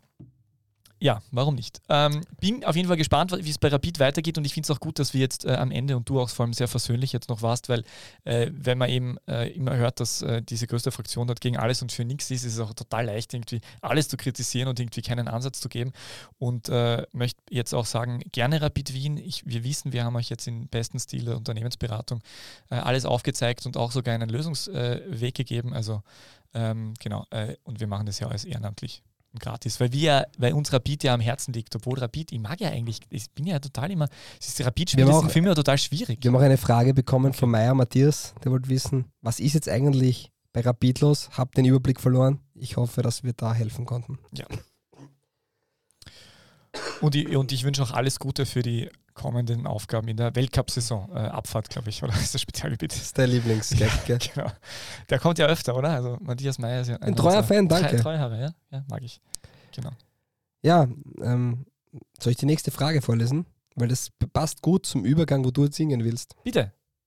Sturmhype seit Ilza-Ära vorbei oder Ergebniskrise? Liegt es nur an den Verletzten? Und ich ergänze, oder an den Verkäufen? Also ja, Sturm ist reich, das ist für mich am wichtigsten. Äh, ja, Sturm, ja, also äh, jetzt nach diesem Spiel da am, äh, am Wochenende, wo, wo diverse Bundesliga-Rekorde im, im, im Sinne von Torschüssen und, äh, und Ecken aufgestellt wurden. Was 19 Ecken und 36 Schüsse? Ja, also da jetzt irgendwie äh, eine große Krise herauszuleiten, wo zwei Spieler dabei waren, die genau zwei Trainingseinheiten, glaube ich, in den Beinen gehabt haben und die, die beiden, äh, die drei Spieler, die die meisten Tore besorgt haben, ist der eine verkauft und die anderen zwei sind gerade verletzt, nämlich Sakaria und, und Jantscha. Also halte ich jetzt nicht für besonders sinnvoll und äh, ich finde die e extrem überreagierend und emotionalisiert, da jetzt irgendwie drauf zu hauen. Kann man 17 Millionen nicht einfach so ersetzen? Ähm, weil es geht ja schon, die Chancen waren da. Ja, ich kann es nicht einmal hätte, abheben. Hätte, hätte Sturm äh, mit Heulund die Partie gewonnen? Äh, ich glaube schon, dass, dass, dass äh, Heulund ein, äh, dieser Extremunterschiedsspieler ist, also der, ja. der, Dosen, der Dosenöffner sein kann, ja, glaube ich schon.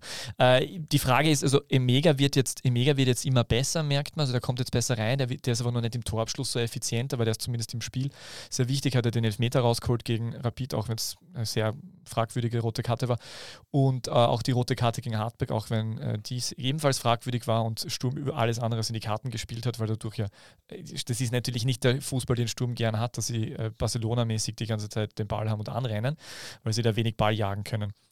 Aber ähm, ich glaube, dass bei Sturm im Gesamten jetzt einfach eine total interessante Phase ist, weil äh, sie, sind, sie sind jetzt einfach ihrer Zeit total voraus. Sie sind jetzt einfach ganz, ganz früh äh, in, in, in Sphären vorgestoßen, die sie äh, einfach in diesem, bei diesem vorgegebenen steirischer Weg, drei Jahresplan und nach drei Jahren wollen wir Europacup sein.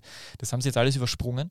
Und das Entscheidende bei Sturm ist jetzt äh, aus meiner Sicht, dass man da ähm, jetzt, also ich bin ja jetzt eher jemand, der, der, der mahnend jetzt auftreten möchte. Und da waren auch zwei andere Kommentatoren mit ähm, Mitherausgeber von Ballesterer, Martin Schreiner, sowie Jürgen Bucher im 90-Minuten-Blog äh, 12 Meter, die da auch äh, etwas mahnend gesprochen haben davon, dass man halt aufpassen muss. Also vor allem Jürgen Bucher hat mir gefallen, ein Zitat, weil es äh, sich mit meiner äh, Meinung ziemlich deckt, ähm, dass es ein, ein kurzer Weg da, dorthin ist, dass man eine ähm, eine charakterlose Legionärsmannschaft aufbaut. Und das ist natürlich das, was Hochmut kommt immer vor dem Fall und jetzt hat man Geld und dann, dann, dann lasst man den Österreicher Topf, Topf sein, was mir überhaupt nicht gefallen hat. Also Schicker hat es dann zwar ganz, ganz nüchtern erklärt, dass, äh, dass, dass sie gesagt haben, okay, wenn, wenn was Außergewöhnliches passiert, dann lassen sie das mit dem Österreicher Topf. Ich finde es trotzdem nicht gut. Es hat jetzt eben eine Mannschaft mit, glaube ich, acht oder neun Legionären eben nicht gewonnen gegen, äh, gegen Harper, gegen neun Legionäre waren sogar drin. Mhm. Ja, es ist äh, Moritz Wels nicht dabei, es ist Christoph Lang nicht dabei, wobei vor allem bei Moritz Wels finde ich es schade. Christoph Lang war jetzt die letzten Spiele, wo er die Chancen bekommen hat, äh, vielleicht auch schon verunsichert. Ich meine, der merkt ja, dass die ganzen Spieler kommen und der, der wird das auch mitkriegen, dass Andreas Schicker in der. Äh, übrigens, da, weil da habe ich tatsächlich zugehört, Andreas Schicker auch äh, in der. Also bitte. Ne, ich wollte nur ein Zitat sagen. Ähm, von Andreas Schicker, das jetzt unlängst in der Zeitung war. Also ja, das wollte ich erzählen, da war ich unser dabei. Weg ist es, junge Spieler zu holen. Ach, doch nicht, Entschuldigung. Wir haben auch Salzburg die jüngste Bundesligamannschaft. Ähm, das ist der Weg von Sturm. Der, der, Weg von Sturm ist es, junge Spieler zu holen und das machen sie herausragend. Das machen sie richtig gut. Ich möchte jetzt gar nicht sagen für die eigenen Spieler. Man hat sich dazu bekannt und das ist ja auch das, wo wir immer sagen, okay, dann sagt es einfach. Und das passt ja auch. Ich glaube, der Weg hat sich und, verändert. Ja? Also der steirische Weg, den gibt es ja, nicht mehr. Das ist, ja auch, das ist keine ja auch, Frage. Auch in Ordnung. Ähm, es ist ja nur darum gegangen, dass das am Anfang ähm, herausposaunt worden ist. Und natürlich greift man das dann auf und spricht es an. Ähm, Fakt ist, dass jetzt jeder weiß, aber wir haben es auch gerade angesprochen, es ist auch jedem wurscht, weil der Erfolg da ist. Und sowas muss man auch mal schaffen, nämlich zweimal einen Spieler holen und sechs Monate später fürs Zehnfache zu verkaufen. Einmal von 700 auf 7 Millionen und einmal von 1,7 äh, oder was. Auf 17, auf, auf das ist ungefähr also verzehnfachen zweimal. Zweimal, es ist halt sensationell und da, davor, davor ziehe ich auch meinen Hut. Das ist auch ähm, sensationell vom Trainerteam, die ja, was ich mitbekomme, sehr intensiv im Scouting involviert sind. Das heißt, die wissen auch ganz genau, ähm, wollen wir, können wir mit den Spielern so arbeiten, dass wir sie in unser Spiel integrieren und die natürlich dann die Spieler auch zu dem machen, wo sie, wo sie jetzt sind. Und das ist sensationell von Schicker, Ilza, aber vom ganzen Staff rundherum auch. Und da davor höchsten Respekt, weil das ist äh, alles andere als, als einfach. Auch, was viel zu viel vergessen wird, finde ich, sie verlängern jetzt mit Spielern, die noch laufende Verträge haben, ähm, vorzeitig, wie ein Prass oder wie ein, ich glaube, Wüttrich und Stankovic im, im, Herbst. Ganz richtig, wichtig, ganz wichtig. Ich verlängere mit Spielern vorzeitig, habe überhaupt keinen Druck. Ich habe die Entscheidung beim Transfer, bleibt oder nicht. Und ich muss jetzt sagen, bah, verkauft man im Winter, weil im Sommer ist er ja ablösefrei. Perfekt. Und, und das ist, äh, da, da steht eine langfristige Planung ähm, ganz klar davor und das ist, das ist genauso, wie es gemacht gehört. Und davor ziehe ich meinen Hut. Einziger, unter Anführungsstrichen, Wermutstropfen. Jetzt holt man mit Ayeti und mit Böving zwei Spieler, die halt genau auf den Positionen sind, wo Wels und Lang die Möglichkeiten hätten. Das ist einfach das, also als junger Spieler, was denkt man sich halt dabei? Ja, schrecklich. Also Chris Lang hat es wird einer verkauft und im, es im Cup-Spiel, wie er draußen kommen da gleich. Ja. Aber das, genau, das ist schwierig und äh, das ist aber alles noch in Ordnung. Also ich finde, ich find, dass Ayeti der, der potenziell gefährlichste Spieler ist, dass der überhaupt nicht aufgeht, aber der ist nur ausgeliehen, das heißt, das ist auch das geringste Risiko. Ähm, aber man darf, man, man muss jetzt wirklich bei Sturm muss man jetzt echt aufpassen in der ganzen Umgebung, dass man die Erwartungshaltung wirklich niedrig hält, weil jetzt hat man diesen 17 Millionen Transfer und davor eben diesen 6,5 Millionen Transfer. Und jetzt kann man nicht, jetzt man darf absolut nicht den Fehler machen, weil es ist ja dann schon gestanden, der Holland-Ersatz ist da und Böwing ist kein Holland-Ersatz, weil das ist eher 10er oder 8er. Oder dieser spielerische Stürmer dazu jetzt auch äh, am Wochenende äh, man darf absolut nicht den Fehler machen, zu erwarten, dass jetzt jeder Transfer so aufgeht. Also allein jetzt zum Beispiel, die, jetzt nur ganz kurz, äh, weil es mir wirklich aufgefallen ist, wenn du Heulun anschaust und Böving, ja, also allein wie diese, wie diese Typen sind, die sind beide natürlich äh, extrem ähm, gute Fußballer und die sind, äh, das merkt man auf den ersten, hat man bei Böving auch, Böving auch sofort gesehen, aber auch vom Typ her jetzt, Heulun ist da gewesen, hat, hat nach seiner ersten Aktion die, die Fankurve angefeuert und der hat dann ein Selbstbewusstsein gehabt, das ich jetzt mit 36 noch nicht habe. Äh, am Fußballplatz sowieso nicht, aber auch abseits dessen nicht. Ja, darfst du nur mal 500 Wörter D deswegen, ähm, abseits von Montagnachmittag ja, äh, verwenden. Ja, so ist es. Aber, es wäre äh, cool, wenn du mal zum Biller an die Kasse gehst und die Leute mal ein bisschen so ja. mit beiden Händen nach oben motivierst, dass sie jetzt deinen Namen schreien. Wäre schön. Es wäre auch gerechtfertigt, äh, so nach einem Leberkäse mal bestellen. Aber jedenfalls, ähm, das äh, Böwing ist ein ganz anderer Typ, das hat man schon gesehen. Er war extrem nervös, der hat zwei, drei wirklich ganz einfache Fehler gemacht, hat trotzdem ein gut, äh, ganz gut, äh, gutes Spiel gemacht für, se, für seinen ersten Auftritt, aber der wird auf jeden Fall nicht so äh, alles mitreißen. Ja, das hat ihm Jürgen Bucher zum Beispiel auch geschrieben, diesen 12 Meter, dass äh, Heulund halt sein Glücksfall war, der sofort die Kurve mitgezogen hat und, und äh, der sofort gut der angekommen Glück war das keines. Das war sehr, sehr gutes Scouting. Ja, Natürlich. Also ich meine jetzt so, in, insofern ein Glücksfall. Ja, du weißt, was ich über Glück denke. Äh, ich weiß schon, ja. Ähm, und ich glaube, dass die, ich, ich, ich bin ja absolut überzeugt, dass, dass die meisten anderen aufgehen. Ja. Also ist jetzt Kronberger zum Beispiel ist ja nicht aufgegangen. Ja. Der hat jetzt bei Ried äh, gestern dann erstmals gespielt. Aber jedenfalls äh, schön äh, Kirche im Dorf lassen, dieser Mannschaft Zeit geben. Ich glaube, dass Sturm in den nächsten Wochen nicht so stark sein wird wie im Frühjahr. Ich glaube, dass die einfach brauchen. Also um die Frage zu beantworten, die wir bekommen haben, ah ja, Sturm seit Ilze-Ära vorbei oder Ergebniskrise? Liegt es nur an den Verletzten? Es liegt schon, dass es ist das aller Top-Stürmer verkauft worden ist ja. und dass zwei Schlüsselspieler verletzt sind. Und ich glaube, dass einfach sehr, sehr viel auf diesen einen Zielspieler Heulun halt äh, ähm, abgestimmt war. Der hat ja, das war der, der, der hat ja auch wenig Pausen bekommen. Es gibt so wenige Spieler bei Sturm, die wenig Pausen bekommen. Das sind Siebenhandel, Wüttrich, Goran Stankovic und Heulun gewesen eigentlich. Das sind die, die keine Pause, oder Janschaff vielleicht auch noch. Und die anderen kriegen eher mal eine Pause. Und dementsprechend glaube ich, dass das einfach ein bisschen braucht. Äh, schade, dass die, ähm, dass die Europa League jetzt schon so früh da ist, würde ich sagen. Also vor allem dieses, dieses eigentlich wichtigste Spiel für den Aufstieg, das Heimspiel gegen die Dänen, gegen Midtjylland, die sicher am ehesten in Reichweite sind. Das jetzt als erstes Spiel ist eigentlich für Sturm schlecht. Also es wäre eigentlich besser, jetzt das mit einem Spiel zu beginnen auswärts, dass man normalerweise sowieso verliert, ist meine Meinung. Und ja, aber ähm, es wird, äh, ich bin überzeugt davon, dass Sturm im Frühjahr ganz eine gute Mannschaft haben wird, ähm, weil wir wissen ja, lange Pause aufgrund dieses Scheinereignisses. Ich wollte übrigens, das muss jetzt kurz, einen kurzen Exkurs, ich wollte dir vorher statt einem Lemon Soda eigentlich ein äh, Panini-Sticker mitbringen vom heurigen Jahr und wollte dazu sagen, ich wünsche dir, äh, dass der Rasmus drinnen ist. Und da hat es aber keins gegeben, weil es hat nur Sticker von einem Scheingroßereignis gegeben. Und das habe ich dir natürlich nicht gekauft. Danke. Das wollte ich nur erwähnt wissen. Äh, ja, also jedenfalls äh, ich glaube, das ist eine ganz, normal, ganz normale Geschichte, dass bei Sturm jetzt nicht alles so super läuft. Und man, ich möchte nur zu eine positive Sache dazu sagen. Die letzte, bisher, also die bisher teuerste Sturmmannschaft, die jetzt am Feld steht, also ohne, die, ohne zu wissen, was die verdienen, das, das ist offensichtlich und klar. Ähm, die bisher teuerste Sturmmannschaft war jene unter Nestor El Maestro, wenn man sich erinnert. Und äh, die war nicht in der Lage, äh, zehn Hartberger so zu dominieren und so viele Torchancen äh, zu kreieren. Aber wenn jetzt nicht die eindeutigsten dabei waren. Aber Kirche im Dorf lassen, das ist wirklich in Ordnung und im Großen und Ganzen ist diese Entwicklung noch immer, immer gut. Also ich, ich würde mir da wenig Sorgen machen und äh, lieber Andi Schicker auch wohlverdient die zwei Tage Urlaub jetzt mit der Familie in Italien. Habe ich gestern gelesen. Sehr schön, sehr schön. Ja, gehen wir die nächste Frage an. Bitte. Wer ist für euch jetzt schon der Ab- und Aufsteiger der Bundesliga?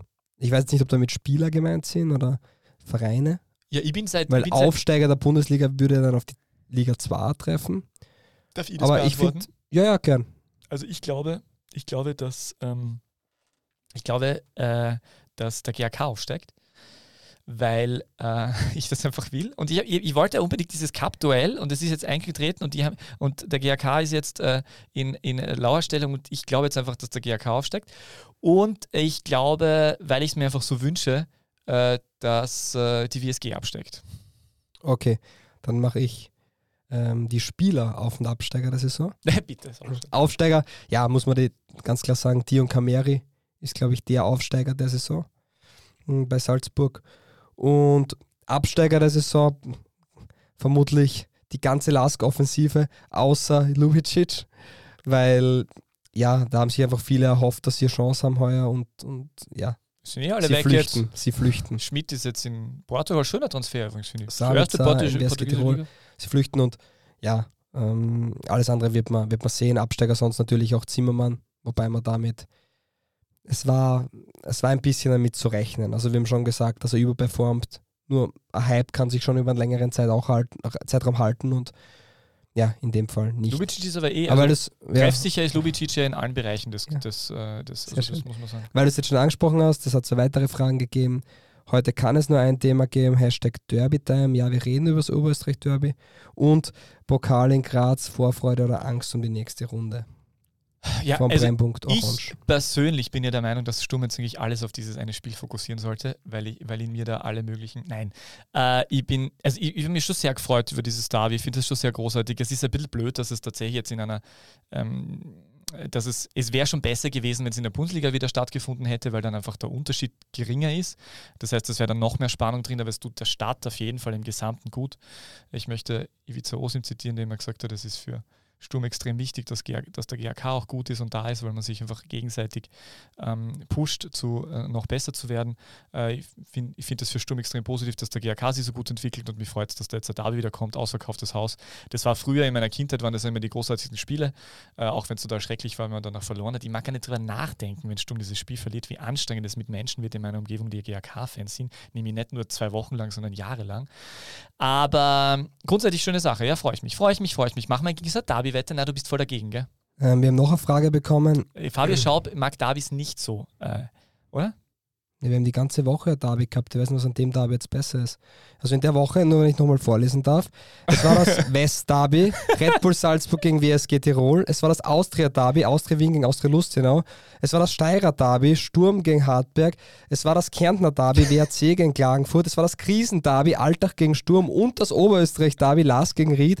Ich weiß nicht, was es an Jetzt bist du aber ein bisschen unromantisch, Fabio. Was es an einem weiteren angeblichen wir, wir brauchen einen Hashtag unromantisch. Derby ähm, so viel besser macht. Das ist für mich als GRK-Fan, ähm, hätte ich mir gerne einen leichteren Gegner gewünscht, weil man spielt natürlich mit, um so weit wie möglich in einen Bewerb zu kommen wie in einem Cup. Und, Hast du ein bisschen. Vorfreude auf das Spiel? Oder auf das Drumherum? Weißt Nein, du, null. da werden ja. ja unfassbare Schlägereien stattfinden. Genau, wer auf Gewaltfestspiele steht, soll sich darauf freuen. Ähm, und, Angeblich und wollte aus hingehen und, und wie auch immer alles ist. Ich kann jetzt schon garantieren, ich bin zu 100% nicht im Stadion, weil... Das ist schlecht für Sturm, weil wenn du im Stadion bist, gewinnt Sturm eigentlich. Na, weil es mich einfach nicht interessiert, weil ich immer schon gesagt habe, ich, ich bin ein GRK-Fan, um den GRK zu sehen. Und ob da Dornbirn, Murfeld, Sturm oder Austria Wien auf der anderen Seite steht, ist mir persönlich relativ egal. Ich bin vielleicht auch in einer Zeit aufgewachsen, wo Derbys nicht so relevant waren wie vielleicht 1970 ich bin auch einer in, in meiner Familie, der sagt, na, ich finde Rapid sympathisch, ich finde auch die Austria sympathisch. Was mir Opa sagt, das geht nicht, dass du einen Wiener Club sympathisch finden kannst. Es sind Dinge, das sehe ich einfach anders und dementsprechend ist mir ist der Opa dieses Los. Ja. Siehst, der dementsprechend Opa ist dieses Los meiner Meinung nach ähm, ein, ein, sehr trauriges, was das Thema Gewalt angehen wird. Ähm, Finde ich sehr schade. Wird leider auch viel zu wenig thematisiert und ja, ich habe es auch getwittert, ich kann es jetzt schon nicht mehr hören, weil es ist einfach ein Fußballspiel. Und dann reden wir wirklich über Fußball und nicht über irgendwelche emotionalen Überbefindlichkeiten. Ähm, völlig übertrieben und. Aber wir machen irgendwas dazu, oder? Bonusrunde, Gäste, irgend sowas. Ja, wir machen eine Bonusrunde, Juhu. damit du zufrieden bist, Juhu. aber du versprichst mir, dass du mich dafür nicht ansprichst. Aber weder davor, okay. dazwischen oder danach. Okay. Dafür machen wir eine Bonusrunde. Deal? Gut. Deal. Keine Was? schlechte Wette, immer gedacht, wir machen eine Wette. So. Gut. Ähm, DBLTV Orakel? Ja. ja. Na, wir hatten noch eine Frage. Du, weil jetzt haben wir ein Problem mit der Zeit schon langsam. Ja, die, wir müssen eh, wir haben, wir haben zu liefern, nachdem wir ja, gefehlt ich weiß, haben. Eh, hast du. Na, wir haben noch eine Frage gekriegt von Esteban Kankan, Ballwelt, auf Twitter. Äh, sollten Zweitvertretungen eine eigene Liga haben?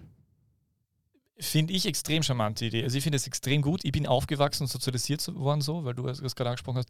Ich wurde sozialisiert in der Kur mit Heimspielen von Sturm Graz äh, Mitte der 90er, wo das Vorspiel von der, von der zweiten Mannschaft war.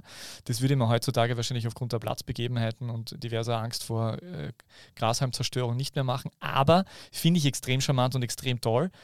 Ähm, könnte man unter Umständen auch vielleicht nach den Spielen machen, wie man es beim, beim Damenspiel, glaube ich, mal bei Sturm gemacht hat. Ja, würde ich ganz toll finden, würde ich auch sinnvoll finden, weil, ja, ich finde es schon, ich, mein, ich, finde es schon nicht uninteressant, die zweite Mannschaft von Sturm, äh, wenn die gegen Dornbirn spielt, aber so richtig haut es mir nicht um die Socken. Und äh, natürlich interessiert mich die Mannschaft oder so. Und genauso finde ich die Zweiervertretungen von den anderen Bundesliga-Clips durchaus interessant anzuschauen, weil ja dann doch die Stars von morgen dort potenziell auflaufen. Aber würde ich nicht schlecht finden, wenn die gegeneinander spielen. Aber dann müsste es eben so sein, dass das ähm, im Rahmen vom, wirklich fix ausgemacht von der Bundesliga, im Rahmen dieser, dieser Spiele stattfindet. Vielleicht dann wirklich danach. Ich glaube, dass da dann einige im Stadion bleiben würden und sich das anschauen, beim ein oder anderen äh, Kaltgetränk. Und ähm, da lacht Fabio Schaub nur und nimmt auch einen Schluck Lemon Soda. Soda gibt es leider in den Stadien in Österreich nicht, für die, die sich Na, das gefragt haben. Ähm, Na, ich würde es gut finden, wirklich. Ja, ich würde es sehr schlecht finden. Ich glaube okay. einerseits, dass es nichts für die Entwicklung der Spieler bringt, weil sie die drei Jahre davor schon gegeneinander spielen, in der 15, in der 16, in der 18. Zweitens, ähm, da wo Regeln der Schlupflöcher, Liefering wird weiterhin als Liefering spielen. Ah. Und dann wird es halt mehr Oberösterreich Juniors Modelle geben als weniger. Und ich finde, so wie es jetzt ist, ähm, finde ich es ähm, vernünftig geregelt. Ähm, mag zwar zuschauermäßig nicht das Beste sein, aber sind wir uns ehrlich, wir haben auch keine 16er ähm, Profiverein in der zweiten Liga. Dementsprechend ist das schon in Ordnung, die Qualität hebt Und was man auch sagen muss, vielleicht bringt es weniger Zuschauer, aber es kommen daher zumindest mehr Scouts in die zweite Liga. Und das ist natürlich wieder ein Interesse für jeden anderen Verein da, weil es dann passieren kann, dass am Städten ein Spieler für 200.000 Euro woanders hin verkauft. Und das ist dann natürlich auch für den Unterbau nicht schlecht. Ich möchte mein fußballnostalgisches äh, Statement von vorhin zurücknehmen und möchte Mich euch beide auffordern, anschließen. ich Fabio schon mal anzuschließen. Jetzt So leicht recht. geht das. Aber ich muss, äh, eins mal ist mir nur dazu eingefallen, wenn das kommen würde und Salzburg oder der Lask Dann das nur mit der würden, Schweizer Alpenliga. Nein, schon, nein, aber dann, wenn der Sturm das über, auch über, umgehen würde, würden die ihren Verein dann FC Steirischer Weg nennen? Hm, Ich glaube nicht. Okay. Ähm, und da haben wir noch die Frage, wie viel verdient man in der österreichischen Bundesliga und in Liga 2? Ähm, Wenn es um Podcaster geht, wir sehr viel, die Kollegen von der Zwarer-Konferenz, die ihr unbedingt bitte hören müsst, weiß ich nicht. Äh, nein, äh, wir verdienen als Spieler. Du, ich glaube, die machen das hauptberuflich. Ja, ich meine, wir auch. Stimmt, aber- wir auch. Na, die, Genau. ähm, also es gab mal, glaube ich, Also äh, nicht ausschließlich, die sind äh, Lola 1. Äh, Doch, äh, ausschließlich. Genauso wie wir. Genau, natürlich, ja. Ähm, Liebe Grüße an die Kollegen. liebe Grüße. Wie verdient man in der österreichischen Bundesliga? Es hat einmal. Jüngst vor kurzem lass mich kurz reden. Gemacht, das war tolle, ja, Ähm, tolle Sendung. Tolle eine- Sendung, schaut euch Ja, so doch, das muss man ja, schon sagen. toll, Tolle ja, Sendung. ja, die war echt toll. Aber ich versuche es gerade zum dritten Mal bitte. auszuführen. Wie viel verdient man in der österreichischen Bundesliga und in der Liga 2? Es gab mal Veröffentlichung von, ähm, von. Durchschnittseinnahmen. Und wenn ich jetzt nicht ganz verschlick, war es in der Bundesliga, Bundesliga irgendwo bei 7000 brutto und in der zweiten Liga irgendwo bei 1800 brutto, Ja, ja, 2000 so, brutto. so Dreh, ja. man, man darf nicht vergessen, dass vor allem in der zweiten Liga natürlich sehr viele Jungprofispieler drin sind, die, wenn wir jetzt Liefering ausklammern, ähm, in Wahrheit nichts verdienen. Die kriegen ihre 300 Euro im Jungprofi-Vertrag und dann, sobald sie ordentlich unterschreiben, ist es dann auch ein vernünftiger Vertrag. Wir haben auch Kapfenberg, die sagen halt, ja, entweder du spielst für 540 oder wir nehmen halt einen weiteren Jungen aus der Akademie. Und so ergeben sich natürlich dann arge Differenzen von einzelnen Spielern, die halt wirklich für ein paar hundert Euro spielen weil sie halt noch sehr jung sind und weil sie einfach die Chance sehen für ein Jahr. Und dann gibt es natürlich auch ähm, Vereine, die gewillt sind, viel zu zahlen, weil sie Investoren dahinter haben oder weil sie ähm, einen Background haben, wo, wo mehr zu zahlen geht.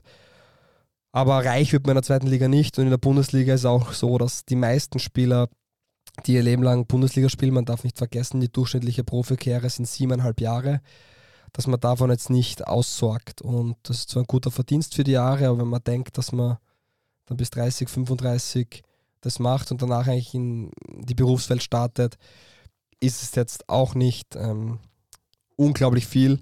So wie ich das jetzt mitkriege, ist Salzburg ist natürlich eine andere Liga finanziell und ähm, am zweitstärksten dürfte der Lask sein und dann war es meistens Rapid, wobei Sturm derzeit akt oder aktuell auch nicht schlecht bezahlt, aber dann alle weiteren Details bitte mit dem Spielerberater deines Vertrauens besprechen. Genau, oder Maximilian Sachs anrufen, weil der hat unlängst ein Interview auf äh, Lola 1.at gegeben, wo er erzählt hat, dass er beim AMS mehr verdient als in der zweiten Liga. Und es ist, also man darf das wirklich nicht unterschätzen für alle, die dann immer glauben, so, boah, Fußballprofi, super, super.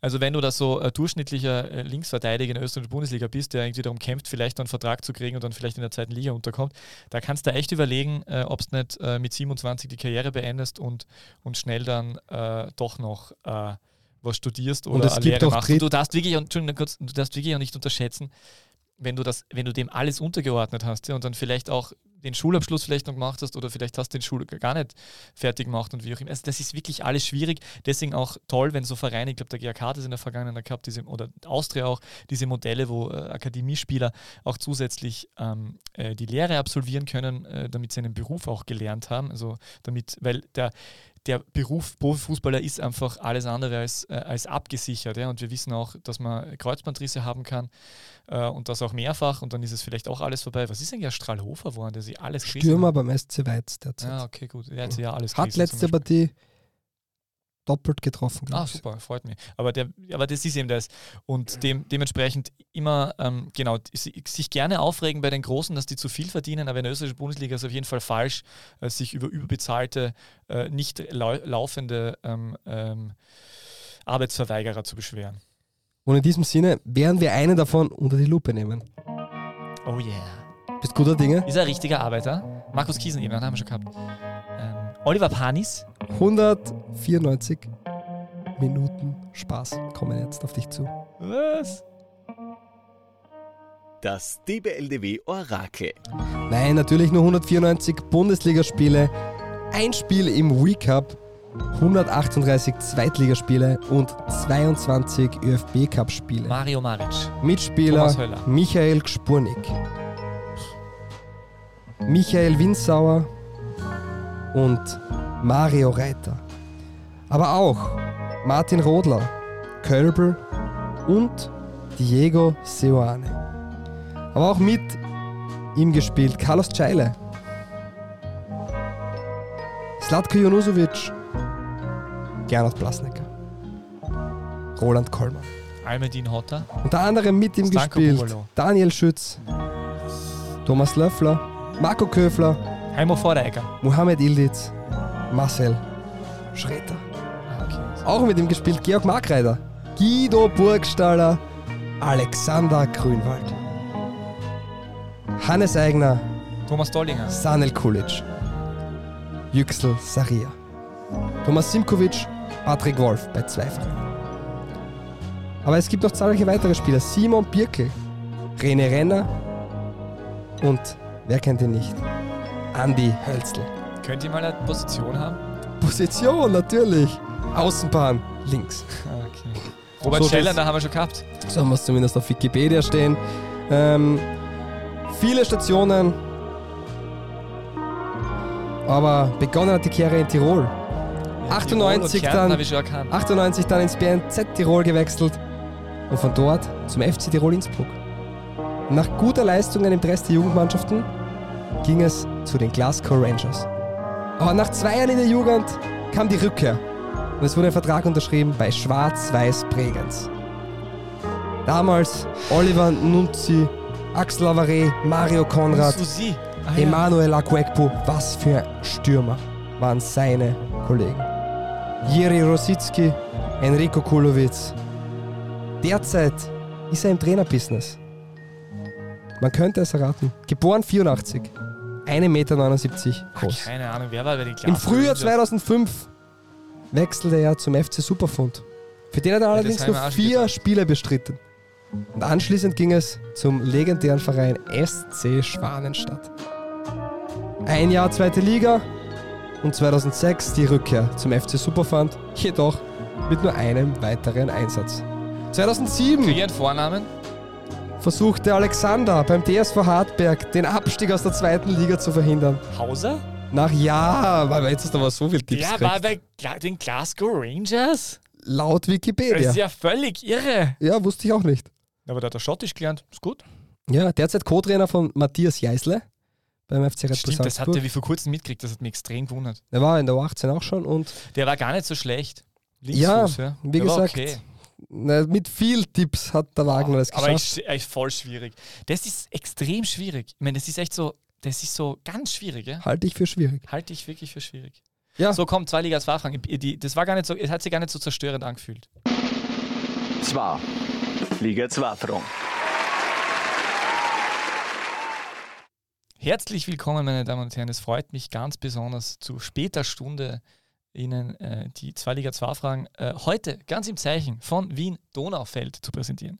Dort haben nämlich zwei Herren in der Wiener Vorstadt das Kicken gelernt, die dieser Tage die zweite Liga durchaus bereichern bzw. Ähm, ihren, der, der zweiten Liga ihren Stempel aufdrücken. Da wäre zum einen ein äh, großgewachsener Mann, der sich leider am Wochenende das Kreuzband gerissen hat und dementsprechend äh, äh, auch erklärt ist, warum er, äh, obwohl überall gehandelt als Top-Torjäger, äh, nur knapp 20 Millionen Euro gekostet hat, den Wolverhampton Wanderers, nämlich Sascha Kalajdzic.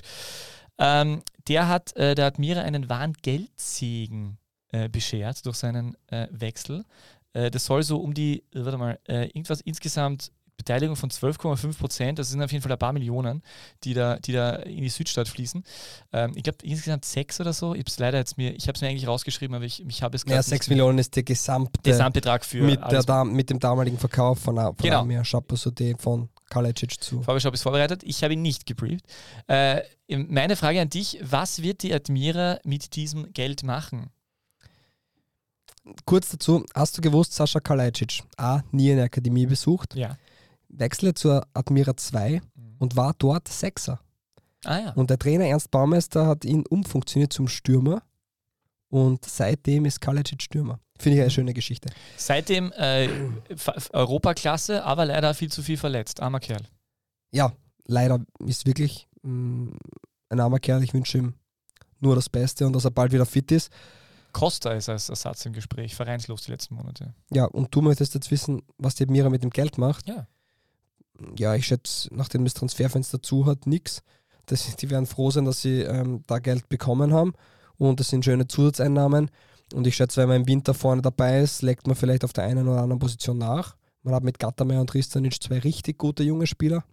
Und ich glaube, die Admira ist auf einem guten Weg, auch wenn man jetzt am Wochenende verloren hat. Äh, es ist aber nicht einfach als Absteiger und ähm, aufzusteigen ist immer schwieriger, als eine Liga, immer schwieriger als eine Liga zu halten.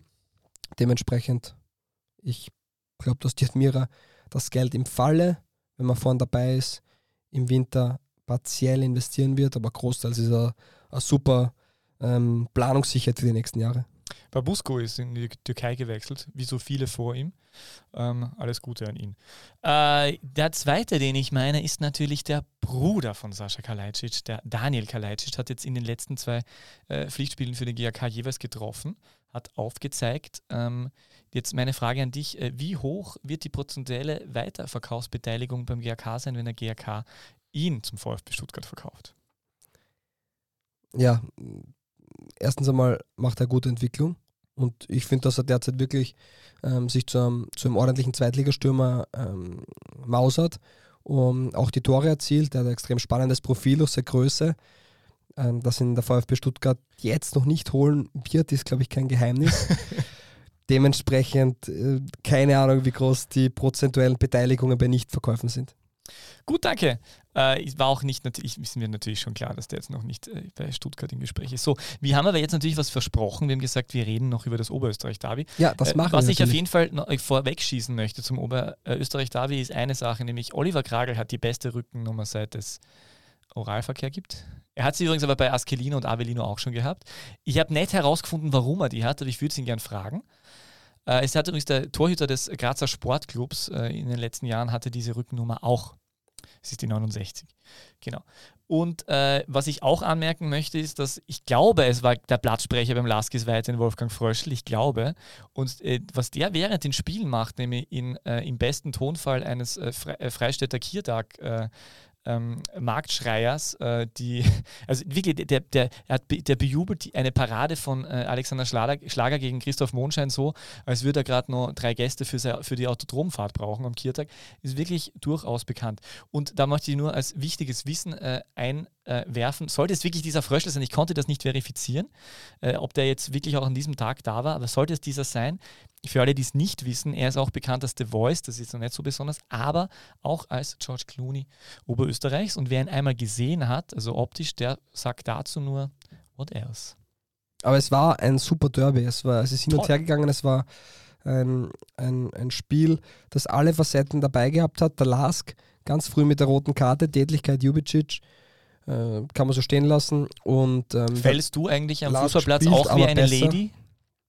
ja, du spielst davon, dass äh, Didi Küper das gesagt hat. Er hat auch im gleichen Atemzug gesagt, dass er das nicht despektierlich meint. Und ähm, ja, ich finde, das ist schon, in, ja, was ist, äh, Du musst man, wird ihn, beantworten. man wird den nicht mehr ändern. So. Ja.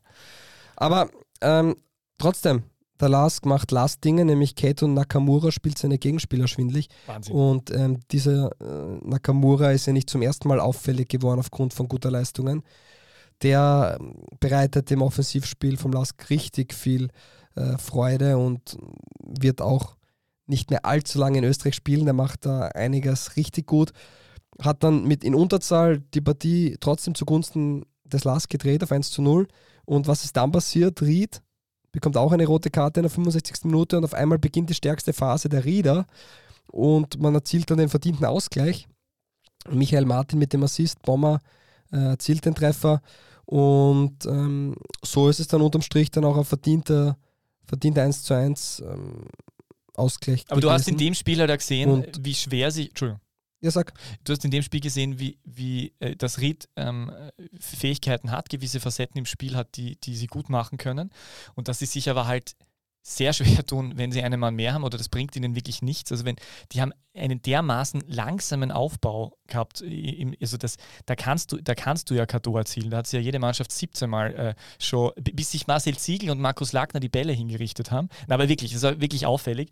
Ähm, aber im Großen und Ganzen finde ich Ried trotzdem, finde ich trotzdem in Ordnung. Also die haben diesen Mikic, Bomber äh, und vor allem natürlich Mondschein. Trotzdem ist vier ja, Tore aber sie haben eine interessante Mannschaft und ich, ich, ich, mag diese Rieder Mannschaft, wie sie, wie, sie, wie sie sich entwickeln, wie sie auf ihre Grundtugenden zurückkommen, das haben wir eh schon öfters besprochen. Und ähm, der Lask ist sowieso natürlich auf einem, auf einem ganz guten Weg, wobei sie ein bisschen das, das Didi Kübauer Mannschaftsproblem haben. Die Kübauers Mannschaften fallen immer relativ gern ab in der zweiten Halbzeit. Ich weiß nicht, woran es liegt. Aber der hat irgendwie so ein Thema, dass in der zweiten Halbzeit. Ja, ich meine, sie waren diesmal halt wirklich langer Mann weniger. Natürlich, das, das kommt man schon dazu. vergessen, aber ja. Aber das war auf jeden Fall ist es was eher Auffälliges beim Lask, das äh, jetzt auch, äh, oder bei Kübauer im Allgemeinen, dass das immer wieder so war. Aber im Großen und Ganzen bin ich bei dir ein, ein verdientes Unentschieden und man merkt, dass dieses Derby, schon wieder ein Derby, ähm, dass da wirklich Pfeffer drin ist. Wobei ich mir gedacht habe, dass das gar nicht so wichtig ist dort, weil, ja, weil es ja eigentlich dieses tatsächliche Linzer Derby gibt. Ja, aber was ja auch schon, nur eher nostalgisch ist und nicht tatsächlich, aber.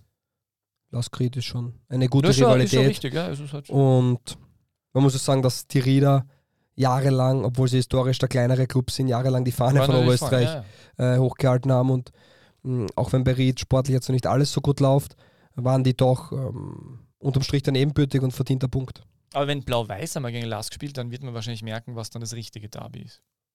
Obwohl der natürlich eigentlich Vermutlich. rein rechtlich äh, der FC Linz ja damals, oder Föst Linz, oder wie immer das geheißen hat, äh, im Lask aufgegangen ist. Aber wir wissen natürlich, dass es rein von der Identität her Blaues Linz der einzig wahre äh, Nachfolgeverein ist von der Föst oder dem SK Föst oder wie auch immer man das nennt. 90 Minuten. Bist du narrisch. Haben wir jetzt da gefüllt, ein haben Fußballspiel. Haben wir irgendwas, haben wir irgendwas vergessen? Nicht, Bestimmt tausend Dinge. Es gab sehr viel zu besprechen, aber wir haben es, denke ich, ganz inhaltsvoll gefüllt. Kannst du erinnern, wir haben über Rapid gesprochen, kommt mir schon wieder vor, als wäre es ah, ja, ewig. Rapid war her. dabei, gell? Richtig, ja. Rapid auch, auch Sturm. Ähm, es waren tolle Themen dabei. Danke für Ihre Fragen. Ich schaue, ob ich noch eine bekommen habe jetzt zum Schluss. Weil dann werden wir ja, danke, stellen. dass du bei Sie bist auch mit unseren. Da werden wir noch eine Frage bekommen. Ah, Welcher Salzburg-Spieler würde Milan weiterhelfen? Mehr als Backup fürs Backup. Ich glaube, da gibt es einige Spieler, aber ich kenne den Kader von Milan zu schlecht, um das zu beantworten. Ich bin ja am Dienstag im Stadion. Ich bin für Marko Arnautovic Torschützenführender in der Serie A. Welcher Salzburger Spieler? Achso, Salzburger Spieler. Entschuldigung, ich habe jetzt nur welcher Spieler gedacht, komische Frage. Ach so, ähm, ja, ich bin mir mal ziemlich sicher, dass Fernando weiterhilft, weil ich, mit dem Tempo hilft man, glaube ich, jedem Verein weiter. Äh, ich werde dennoch das Spiel zuerst begutachten und dann etwaige ähm, Probleme in der Mannschaft der Rossoneri versuchen ähm, aufzudecken und dann gemeinsam mit dir, lieber Peter, die perfekte Kaderplanung für Maldinis der Zukunft gestalten. Ja, ich hätte jetzt einfach mal gesagt, Seiwald statt Cassie. Ist Cassie nicht ein Stürmer? Jeder, ist er nicht zentraler Mittelfeldspieler? Das weiß ich nicht. Ich schaue ja keinen internationalen Fußball außer die Pröverliga und die österreichische Bundesliga bis runter in die U15. Also es ist so schön, wie, wie, äh, wie authentisch schlecht wir uns in anderen Ligen auskennen. Ja, das oder? ist absolut. Das finde ich, find ich, wirklich echt toll. Also das ist wirklich großartig. Da merkt man echt, dass wir total, also wir sind ein total glaubwürdiger Podcast. Pröverliga kenne ich mich schon ein bisschen aus. Ja, was ist da passiert so letztes Wochenende?